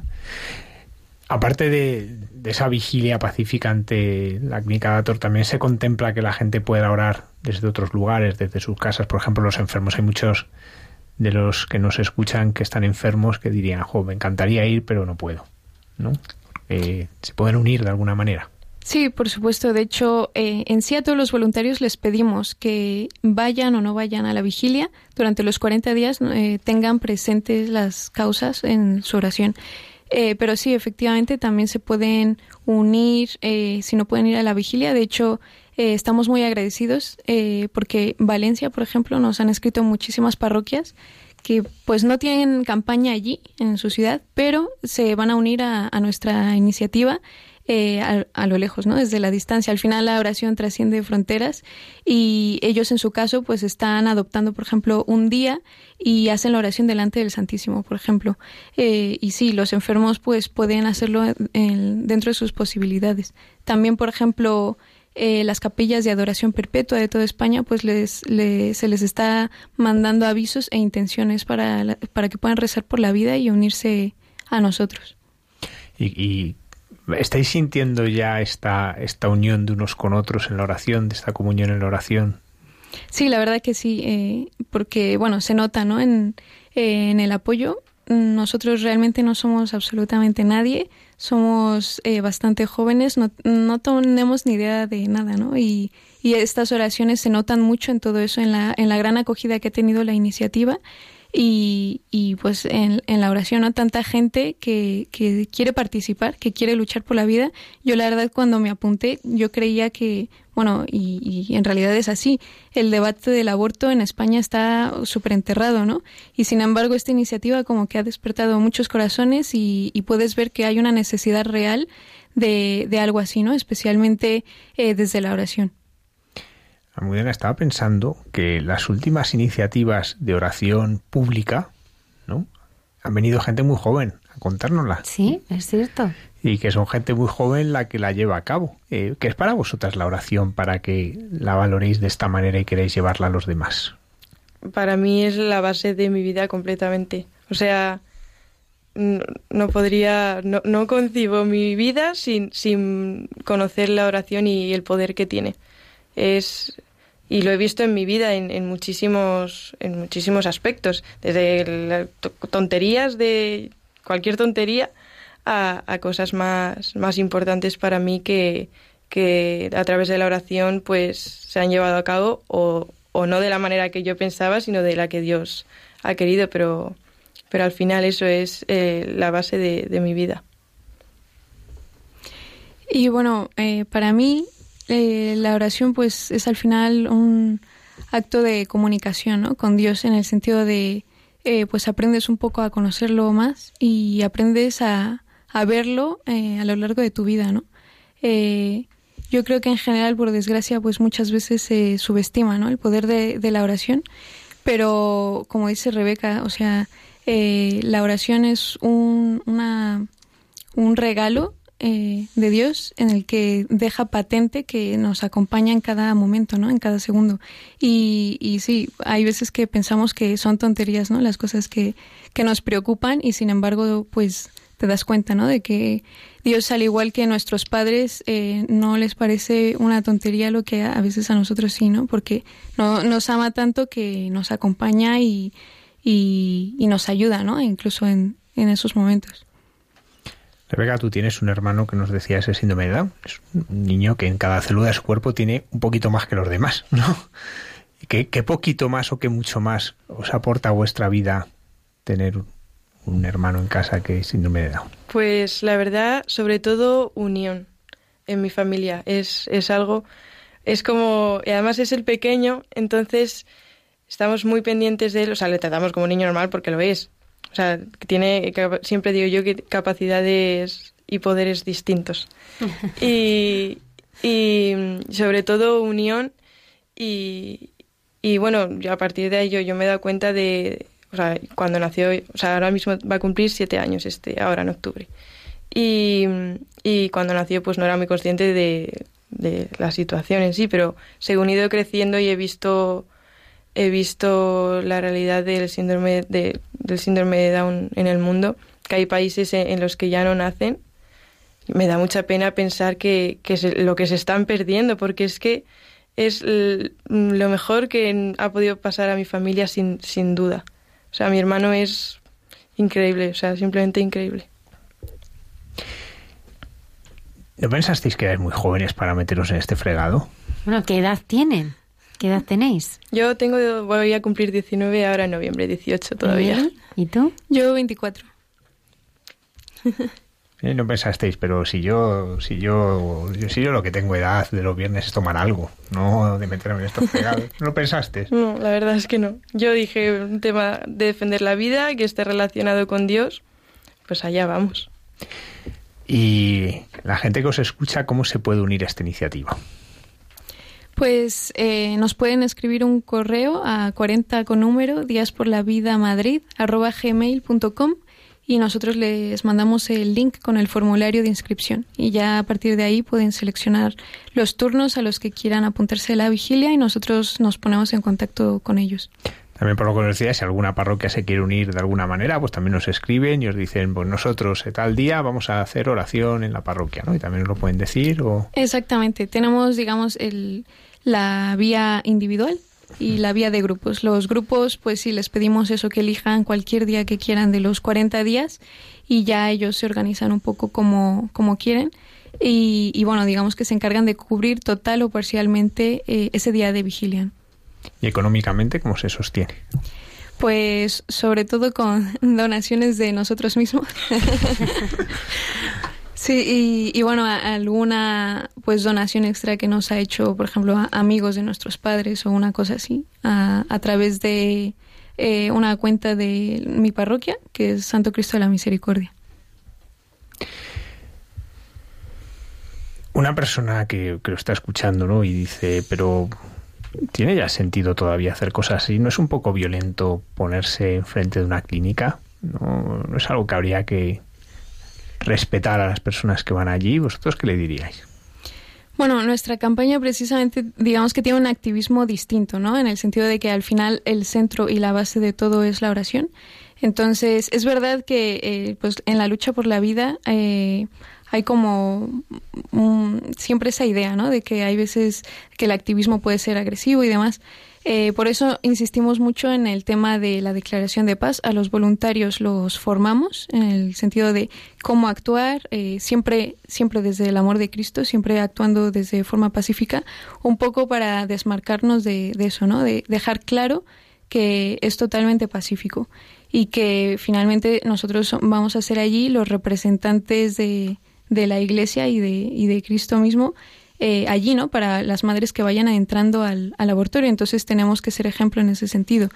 Y, y, pues eso, el activismo de la campaña es básicamente oración, así que realmente no nos da mucho margen para, para otro tipo de cosa, ¿no? Mm, insistimos también en que la oración sea, por ejemplo, en silencio, eh, no vamos a llamar mucho la atención, los voluntarios tienen prohibido pues llevar pancartas, eh, pues las típicas, ¿no? Reivindicativas y demás. Eh, pues en todo eso intentamos ser bastante cuidadosos. Para también, yo creo que es una misión en doble sentido, ¿no? Misión tanto eh, para las madres que van a abortar y los trabajadores de la clínica, eh, que al final ven que, que, hay gente rezando por ellos realmente. Y por otro lado, para los propios voluntarios. Hay muchos que jamás en la vida han pasado al lado de un abortorio eh, pero también eh, que se concentren, porque a veces es difícil, ¿no? distraerse, eh, a veces te distraes, que se concentren en que el arma más poderosa que tienen en ese momento es la oración. Entonces, que están allí, su presencia es importante, sí, pero eh, solamente con la oración, con el devocionario que les daremos, que es opcional, eh, y siempre de, de la mano del rosario. Antes comentabas, ¿no? Que en España la causa de la vida está como enterrada, ¿no? Más que nada porque pensamos que estamos derrotados. Es ese motivo. Efectivamente, sí. Es como una batalla que ya no hay que dar porque ya se perdió hace mucho tiempo. Sin embargo, iniciativas como esta en Estados Unidos han cambiado el modo de ver. De hecho, en, en, Estados Unidos la cultura de la vida, en este sentido, está venciendo a esta cultura de la muerte y se han ido abriendo muchas grietas en un aparente muro, un aparente consenso que no era real. Eh, estaba creado, ¿no? Pero pero que se ha ido rompiendo. Y, y, en buena parte ha sido por la oración, ¿no? Es verdad que, que también influyen, por supuesto, algunas películas que se han hecho, ¿no? Como Baby, eh, pues son películas que también ayudan, pero realmente ha sido la oración y de hecho en Estados Unidos eh, hay vigilias en las que participa muchísima gente. También allí son espacios más abiertos, ¿no? ¿Vosotras habéis percibido cerca de vosotros ese cambio en la, en la cultura de la vida por vuestro influjo, no solamente el vuestro, también el de la gente que como vosotras está en esta iniciativa. ¿Veis que hay gente que se plantea las cosas cuando os ve lo que hacéis? Bueno, eh, yo creo que, bueno, en general, el ambiente en el que yo me muevo, por ejemplo, eh, pues um, muchos de ellos defienden el aborto, ¿no? Entonces, eh, en mi caso no podría decir que se, plan se lo planteen demasiado. Y yo sí veo en general pues que eh, es esa ola constante de lo que dices, una, una lucha ya perdida, ¿no? Es como la sensación que, que, mm, que digamos reina en, al menos en los círculos donde yo me muevo. Pero es verdad que también hay mucho, mucha gente, muchos jóvenes, por ejemplo, eh, pues los jóvenes que conocemos en Rescatadores, por ejemplo, eh, que sí tienen esa esperanza y ese, y ese entusiasmo. Y eh, precisamente lo que dicen las noticias de Estados Unidos, cómo se va revirtiendo eh, la cultura de la muerte por la cultura de la vida, es algo que siempre nos motiva un montón y que, eh, digamos que hace patente un cambio posible, ¿no? Re realmente posible. Si en Estados Unidos está ocurriendo, ¿por qué aquí no? no? Esto es muy comparable con el tema de la esclavitud, ¿no? Cómo fue cambiando la percepción de la esclavitud, que hasta hace no tanto, pero no tanto es hace muy poquito, ¿no? Era casi admitida con naturalidad en muchos lugares. Hoy lo sigue siendo, ¿eh? No nos engañemos. Y sin embargo son personas valientes como vosotras que en esa sencillez del gesto de la oración pues consiguen que las cosas cambien, ¿no?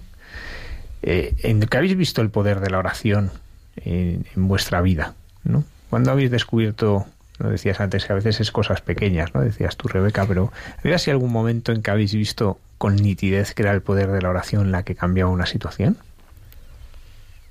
Pues ahora así a voz de pronto no, no sabría decirte. Yo creo que es más el, el cúmulo de cosas pequeñitas que, que, que hacen una, una grande. Seguro que luego lo pienso y se me ocurre, pero, pero así tan rápido no.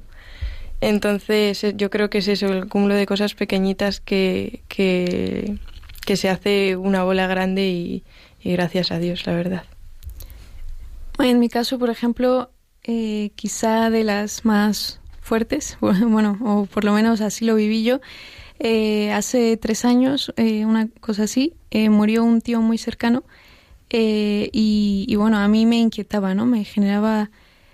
Lo primero, la verdad, lo primero que pensé fue gracias, Señor, por, por mi fe, porque la verdad, pues eh, he visto a, a mucha gente que no tiene esperanza, ¿no? Cuando se muere un ser querido y es, eh, es desgarrador.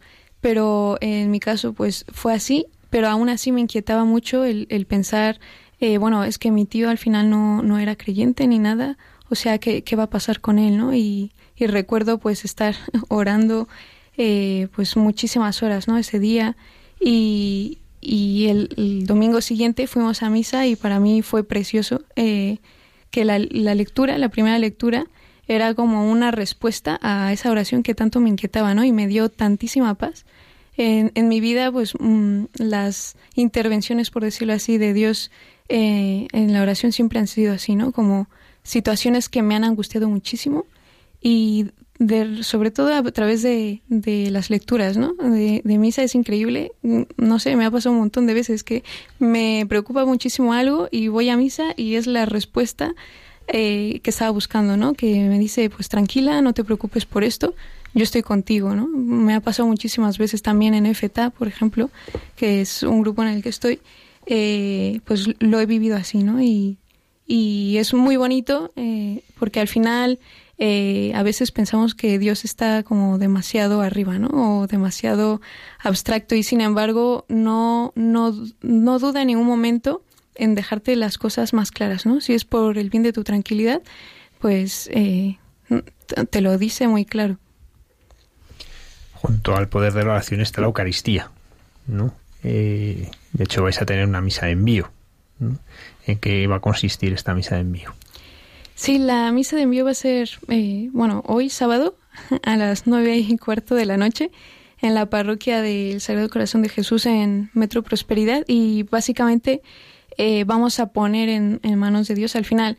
Esto eh, tiene como centro a Dios, ¿no? Entonces eh, hemos pensado que como evento inaugural lo ideal o lo perfecto es ponerlo en manos del Señor a través de, de la misa y, y, encomendándonos precisamente en la Eucaristía.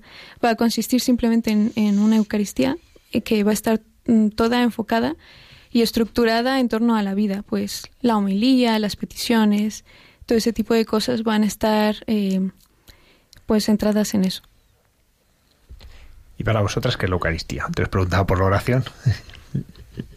Para mí eh, es... A ver, ¿cómo lo explico yo ahora? Porque es como muy, muy profundo. Es eh, el momento más...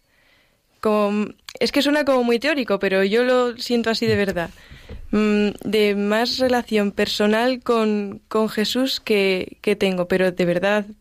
O sea, yo cuando, cuando comulgo, no, o sea, no sé si me lo imagino o yo qué sé, pero bueno, siempre me viene a la cabeza eh, que está Jesús sentado en cada día en un sitio distinto y, que me coge que me coge en brazos y, hablamos de las cosas de la vida.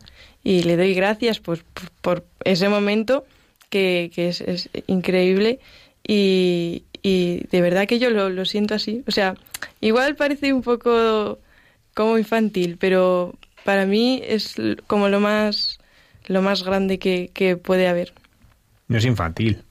Es que de los, de los, que son como niños es el reino de los cielos. Ah, no, es que... O sea que no, no, no, es infantil, ni mucho menos. Es la verdad, ¿no? Que solamente los que son como niños, ¿no? Tienen corazón de niños, saben apreciar. Nos tenemos que despedir ya, pero yo os lanzo un reto. es que el 3 de noviembre acaba los 40 días por la vida, pues podríais venir a contarnos cómo ha sido. Sí, claro ¿eh? que traer sí. a alguien, a alguien más gracias. también, no, no solamente vosotras, ¿no? Pero, y, y vamos a, a recopilar. 40 días por la vida comienza hoy mismo, ¿eh? porque ya, ya hemos entrado en el sábado, 9 y cuarto de la noche, parroquia del Sagrado Corazón De Jesús. de Jesús en el Metro Prosperidad, ¿no? Sí. Y luego ya empiezan los turnos de, ador- de adoración frente a la clínica Dator Del 25 de septiembre al 3 de noviembre. y para unirse a esta iniciativa hay que ir a Escribirnos un correo a 40 con número, días por la vida madrid, arroba gmail.com. También tenemos eh, redes sociales en Instagram, Facebook y Twitter, que estamos bastante activos por ahí y las digo. En Instagram estamos como 40 días por la vida punto Madrid, en Facebook 40 días por la vida Madrid y en Twitter 40 días Madrid. Y ahí también nos pueden contactar cuando, cuando quieran y, y les pasamos también por ahí el enlace y todo. Bueno, Rebeca y Nayeli van a estar, van a estar el próximo fin de semana en el Cerro de los Ángeles. Así que si nuestros oyentes quieren unirse a esta iniciativa, quieren conocer más de 40 años, eh, 40 días por la vida, conocer su experiencia, que, que les cuenten y compartir con ellas, eh, estaréis, ¿verdad? Sí, en sí, la sí. carpa de acogida estarán, eh, además vais a animar a, a parte del equipo, ¿verdad? Que os Sí, acompañe Exactamente. y, y seguro que muchos de nuestros oyentes quieren conocer eh, muchísimo más. Pues será un placer. Muchas gracias. y muchas gracias por ser tan valientes, ¿eh? Sí. por ser tan valientes y, y sobre todo por acoger la llamada que el Señor os hace a, a luchar por los más indefensos de nuestra sociedad, que son los que no han nacido. Pues gracias a Dios sobre todo. Gracias a vosotros.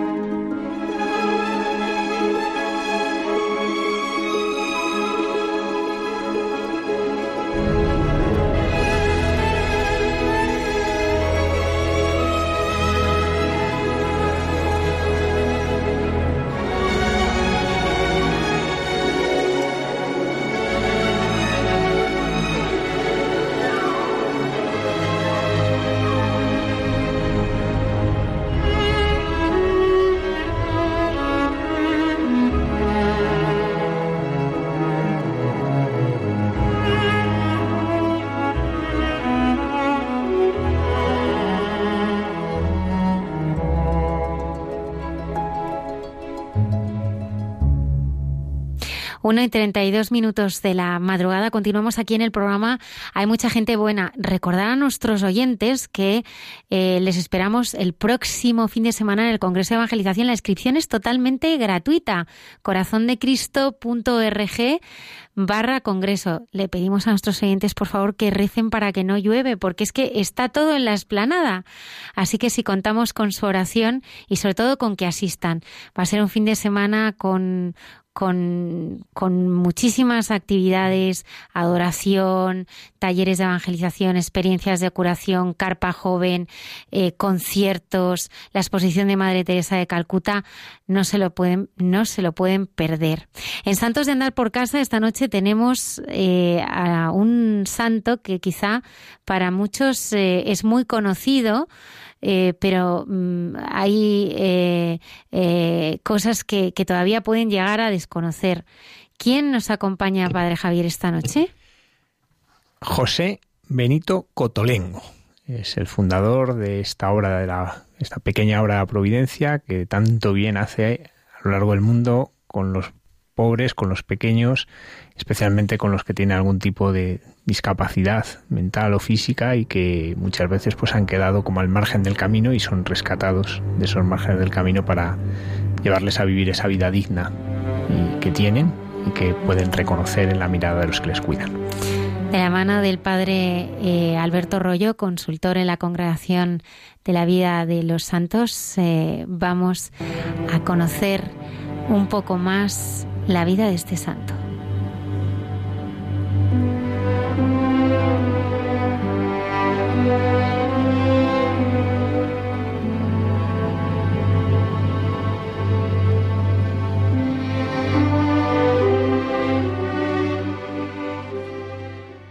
Muy buenas noches a todos los oyentes de Radio María. Buenas noches Almudena, Javier, Isaac y todos los que componéis el programa. He tenido ocasión en estas semanas pasadas de visitar la ciudad de Turín con otros sacerdotes. Es una ciudad impresionante, no es la primera vez que la visitamos, no solamente por la belleza de sus edificios y de sus calles, sino sobre todo por la grandísima carga espiritual que tiene esta ciudad. En primer lugar, por supuesto, como ya sabemos, porque tiene las reliquias de la Sabana Santa, la síndone, que se guarda en la Catedral de Turín. Pero además de eso, por el gran número de santos que en los siglos XVIII, XIX y XX han vivido allí y han trabajado allí, a unos de talla internacional y muy, muy conocidos, de los más famosos de la historia reciente de la Iglesia, como es, sin ir más lejos, San Juan Bosco, al cual, por supuesto, hemos visitado su tumba, siempre lo hacemos cuando vamos a Turín y le encomendamos la labor con los jóvenes de nuestras parroquias. Pero también Santa María Mazzarello, que es la que fundó con don Bosco las Hermanas Salesianas, que es una de las congregaciones religiosas más grandes y más numerosas de toda la Iglesia Universal. Por supuesto, Santo Domingo Sabio, el discípulo de Don Bosco, que brilló por su sencillez y por su pureza, pero también otros santos muy importantes como son San José Alamano, que fue el fundador de los misioneros de la Consolata, que están en el mundo entero, San José Cafaso, o el santo al cual queremos dedicarle hoy este espacio porque se lo merece y porque es un ejemplo maravilloso de cómo el Señor a veces nos lleva por caminos insospechados y cómo la santidad no consiste tanto en hacer esto o lo otro, sino en dejarse llevar por el Señor. Todos conocemos la palabra cotolengo. En muchas ciudades del mundo están los cotolengos, cuyo nombre oficial son las pequeñas casas de la Divina Providencia. En Madrid tenemos algún cotolengo. Pero estas casas lo importante es la labor tan maravillosa que hacen. Reciben el nombre de San José Benito Cotolengo y son conocidas porque acogen en su seno a aquellos descartados de la sociedad, los más abandonados. En esta cultura del descarte que habla el Papa Francisco, encontramos en el Cotolengo a mm, enfermos mentales, a disminuidos físicos y psíquicos, a personas con todo tipo de lacras y de problemas de la vida, donde son acogidos con cariño y tratados con grandísimo amor. Y esta es la grandeza de San Giuseppe Benito Cotolengo, que era un sacerdote diocesano normal y corriente, pero que en un momento de su vida recibió una inspiración para escoger el camino más difícil. El Señor le presentaba la cruz y él no se echó para atrás.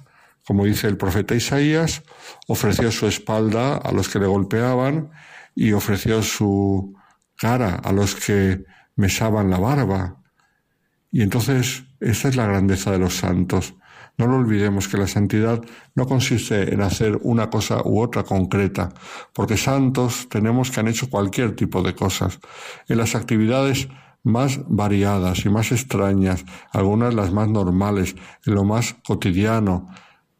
Ha habido santos de todo tipo y todos coinciden en que vieron lo que era la voluntad de Dios y nos echaron para atrás. Siguieron esa voluntad con ánimo, sabiendo que no dependía de sus fuerzas, sino de la ayuda del Señor. Entonces vamos a meternos un poquito en la vida de San José Benito Cotolengo para ver cómo esto se hace realidad en su persona. Leemos que era el hijo mayor de una familia de doce hijos. Eh, de los cuales eh, muchos llegaron a ser influyentes en la sociedad italiana del norte, en el Piemonte, que es la región donde está Turín. Los padres, mm, que eran de familia buena, eran mercantes de telas. No olvidemos, siglos antes, mercante de telas era el padre de San Francisco de Asís, que era conocido en Asís porque era un hombre de mucho dinero. De hecho, eh, el comercio de telas, mm, pues es un comercio muy lucrativo. Y los padres venían de diferente proveniencia, porque el padre de Giuseppe Benito Cotolengo era francés y sin embargo la madre era italiana. La familia del padre siempre había vivido en Francia, pero en aquella época eh, la relación entre el norte de Italia, el Piemonte y Francia era muy estrecha. A veces las fronteras cambiaban según los regímenes políticos, pero el influjo francés era muy grande en el Piemonte. De hecho, durante la vida de José Benito Cotolengo, veremos cómo Francia invade el Piemonte. Fue consecuencia de la Revolución Francesa y de el ascenso al poder de Napoleón I Bonaparte, el cual en sus afanes de expansionismo invadió el Piemonte. Y esto fue también una dificultad en la vida de José Benito, porque entonces ya cuando se realizó esta invasión, él había decidido ser sacerdote y no pudo empezar los estudios en un seminario normal, precisamente por esta inestabilidad política provocada por la invasión de los franceses, con lo cual él en 1802, que comenzó la teología, lo tuvo que hacer en la clandestinidad, estudiando en su casa, enseñado por profesores sacerdotes, pero que tenían que hacerlo en total secreto.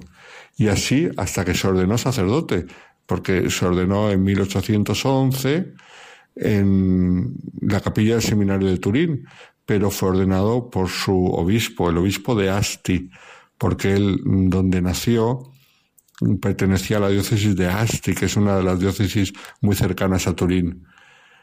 Y solamente después de ser sacerdote pudo continuar y acabar sus estudios, ya que poco a poco el influjo de Napoleón fue decayendo y así él pudo ir a la Universidad de Turín y hacer la licenciatura en teología, la cual acabó con buenos resultados.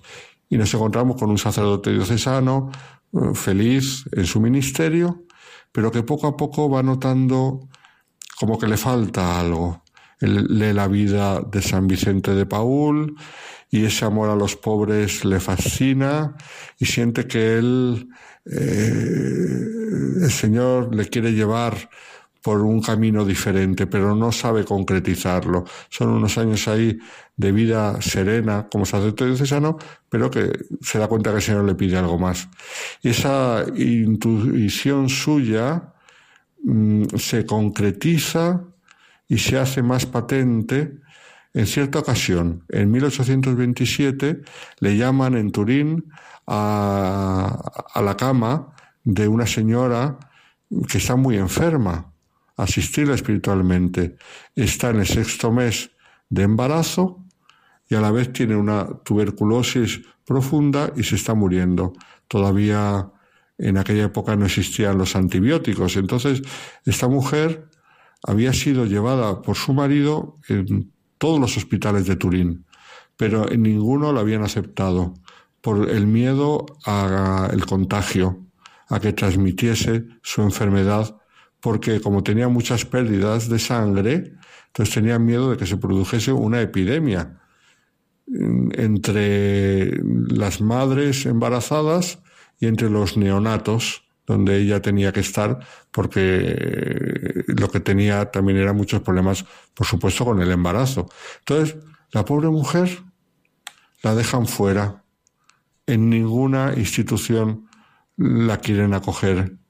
Y entonces se encuentra José Benito Cotolengo como sacerdote a asistir a esta mujer que está muriendo y que la dejan morir sin ninguna asistencia a los hospitales por miedo a que contagie a otros. En ese momento, José Benito Cotolengo siente la soledad total y la pobreza absoluta de una persona rechazada por todos que ni siquiera los médicos la quieren curar.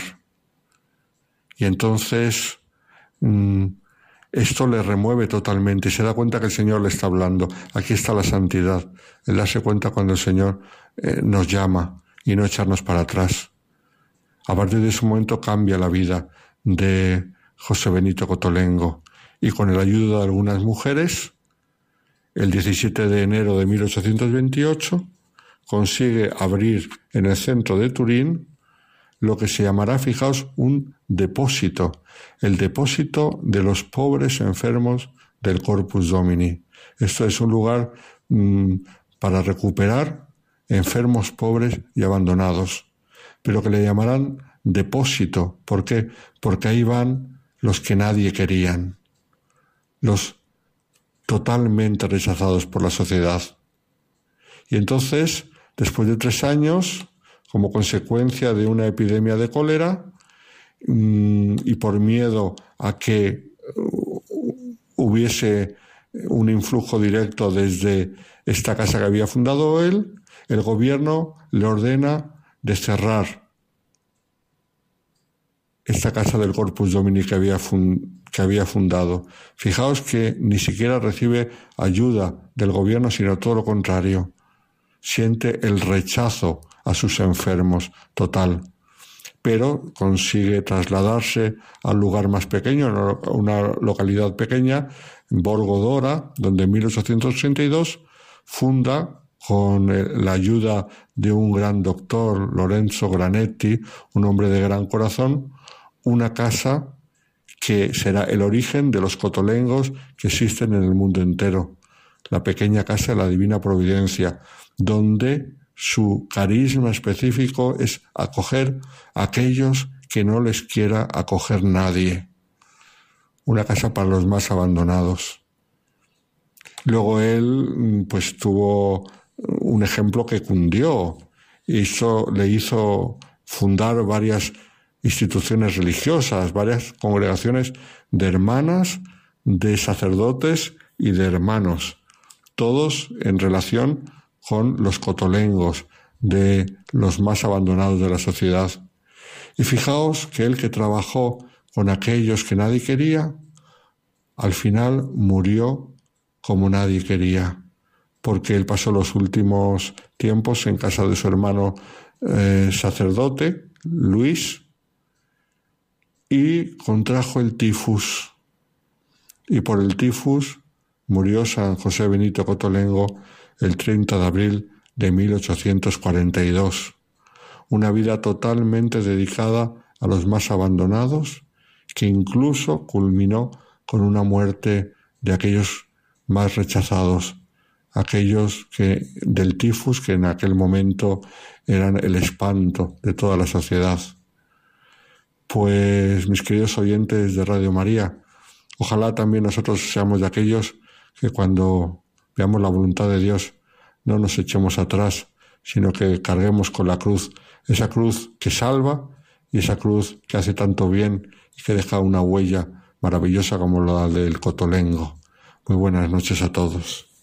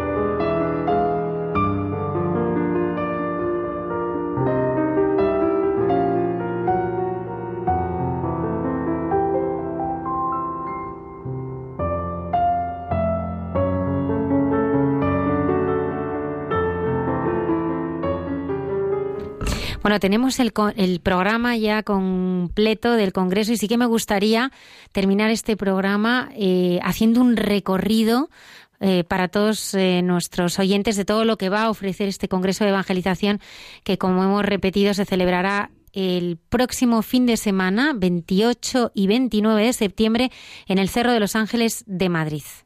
En el corazón de España. No solamente ahí tenemos el corazón de Jesús, porque ahí está el corazón de España, eh, a partir de las 9 de la mañana comienza la acogida para ir entrando. Recordamos a todos nuestros oyentes que eh, cualquier persona eh, puede ir, es absolutamente gratuito. agradecemos si se pueden inscribir en corazondecristo.org Congreso para temas de organización y logística. es importante. Sí, pero la entrada es gratuita para todos y para todas las edades, niños, adultos, jóvenes, mayores, todos. Sí, porque eso nos preguntan mucho, pero el Congreso Infantil no se puede apuntar, no, porque ya está lleno. ¿no? Pero uno puede ir con sus hijos y estar en el cerro. Bueno, y además hay un montón de actividades para los niños en la exposición de Madre Teresa de Calcuta, que muchísimos voluntarios que están ya hace muchísimo tiempo preparando actividades para ellos. Eso está pensado para toda la familia. Entonces comenzamos a las nueve con la acogida, con las inscripciones y a las nueve y media rezaremos laudes en la Basílica del Sagrado Corazón a las 10 se comienza, se inaugura y tenemos la primera ponencia, que es misterio que se ha de celebrar con la Madre Olga María el Redentor, Carmelita Samaritana del Corazón de Jesús.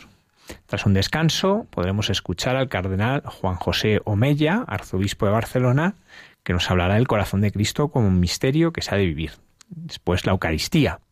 Y por la tarde ya de repente se abre un abanico muy amplio de actividades. Eh, al mediodía, por supuesto, habrá comida, habrá carpas de restauración, se podrá, o sea, la idea es pasar todo el fin de semana allí. Allí se puede desayunar, comer y cenar en la carpa, ¿no? A precios que queremos que sean populares. Entonces comemos, comemos y a partir eh, de las cuatro y media empiezan en todas las carpas que están distribuidas eh, a lo largo y ancho de la explanada, eh, los talleres de evangelización. Sí, podemos conocer diversas experiencias de evangelización que nos pueden ayudar enfocadas a distintas edades. Ahí vamos a tener al padre José Manuel Orcajo, que es muy querido nuestro de este programa y que hemos podido escucharle, que nos hablará de evangelizar a los pobres. Tendremos cómo evangelizar a los adolescentes con Life Team España. Eh, Pedro Jara, el diácono permanente, él nos va a hablar de la espiritualidad de la Madre Teresa y de las misioneras en la carpa que tenemos la exposición oficial de la Madre Teresa, que va a estar abierta todo el día, de hecho está abierta todos los dos días, y allí en las cuatro, a las cuatro y media va a haber esta, esta charla con Pedro Jara, que conoce también la vida y obra de la Madre Teresa. Además va a ir con, con sus, eh, con un grupo inmenso de, de, voluntarios que han estado este verano en Calcuta. Luego él. tenemos Bení Siguemé de Notre Dame de Vi, que nos ayudará a cómo evangelizar a los niños. Tendremos proyecto Amor y Conyugal. Uy, en la Basílica. En la Basílica están preparándolo. Bueno, eh, vamos, espectacular. Algo, espectáculo. Y luego también eh, a las agustinas del Monasterio de la Conversión, que nos ayudarán a conocer cómo evangelizar con la oración, en un ambiente de oración. Y después ya a las seis y, a las seis y media tendremos experiencias de cómo de personas que han sido sanadas por el corazón de Cristo. ¿no? Vamos a tener eh, al GRUMAP, ¿no? que son grupos para afrontar el duelo, en, a Betania, afrontar la ruptura familiar, vamos a tener también a la pastoral penitenciaria que, tan buena obra realiza, ¿no? Y que conocemos muy de cerca gracias al programa de nuestro amigo José María Caroz, que escuchamos eh, antes de este programa, pues podemos conocer esta realidad de la pastoral penitenciaria, ¿no? De cómo afrontar, ¿no? Esta falta de libertad, ¿no? De encontrar la libertad en Cristo.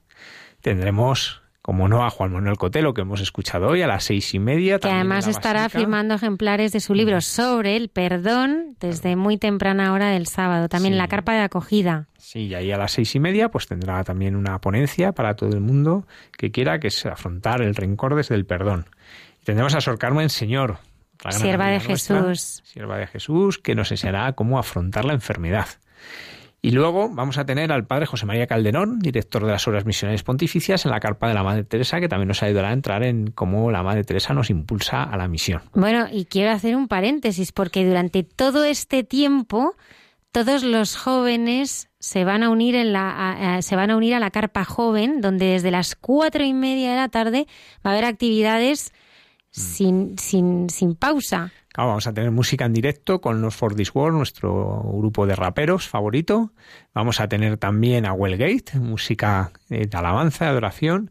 El testimonio de Dimitri Conejo, conocido sobre todo por su excepcional página de Catopic. Y el cenáculo que viene directamente desde Barcelona. Vienen dos jóvenes a dar su testimonio de cómo el Señor les ha sanado de la adicción a las drogas a través de la oración. A las ocho menos cuarto de la noche ya tendremos una tercera ponencia con En doña la Lourdes Basílica.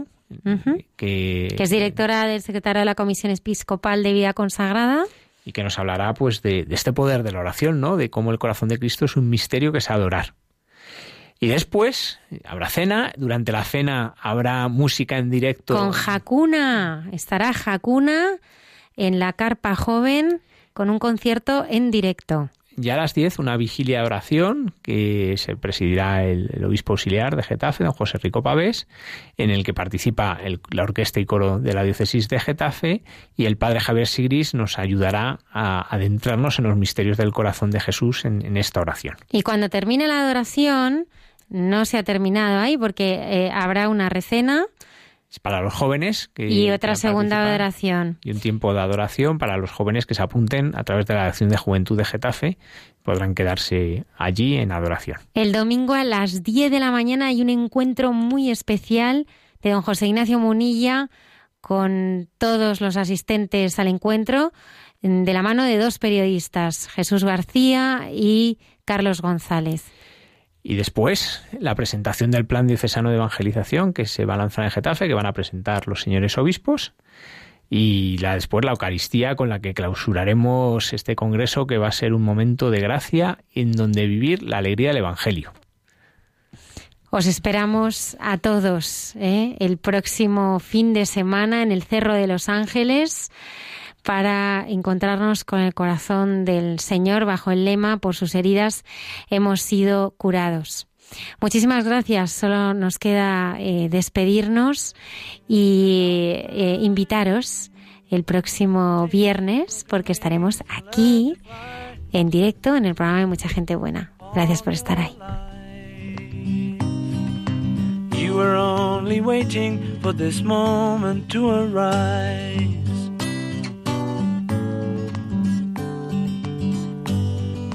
Blackbird singing in the dead of night. Take these sunken eyes and learn to see all your life. You were only waiting for this moment to be free. Blackbird fly. Blackbird fly dark black night.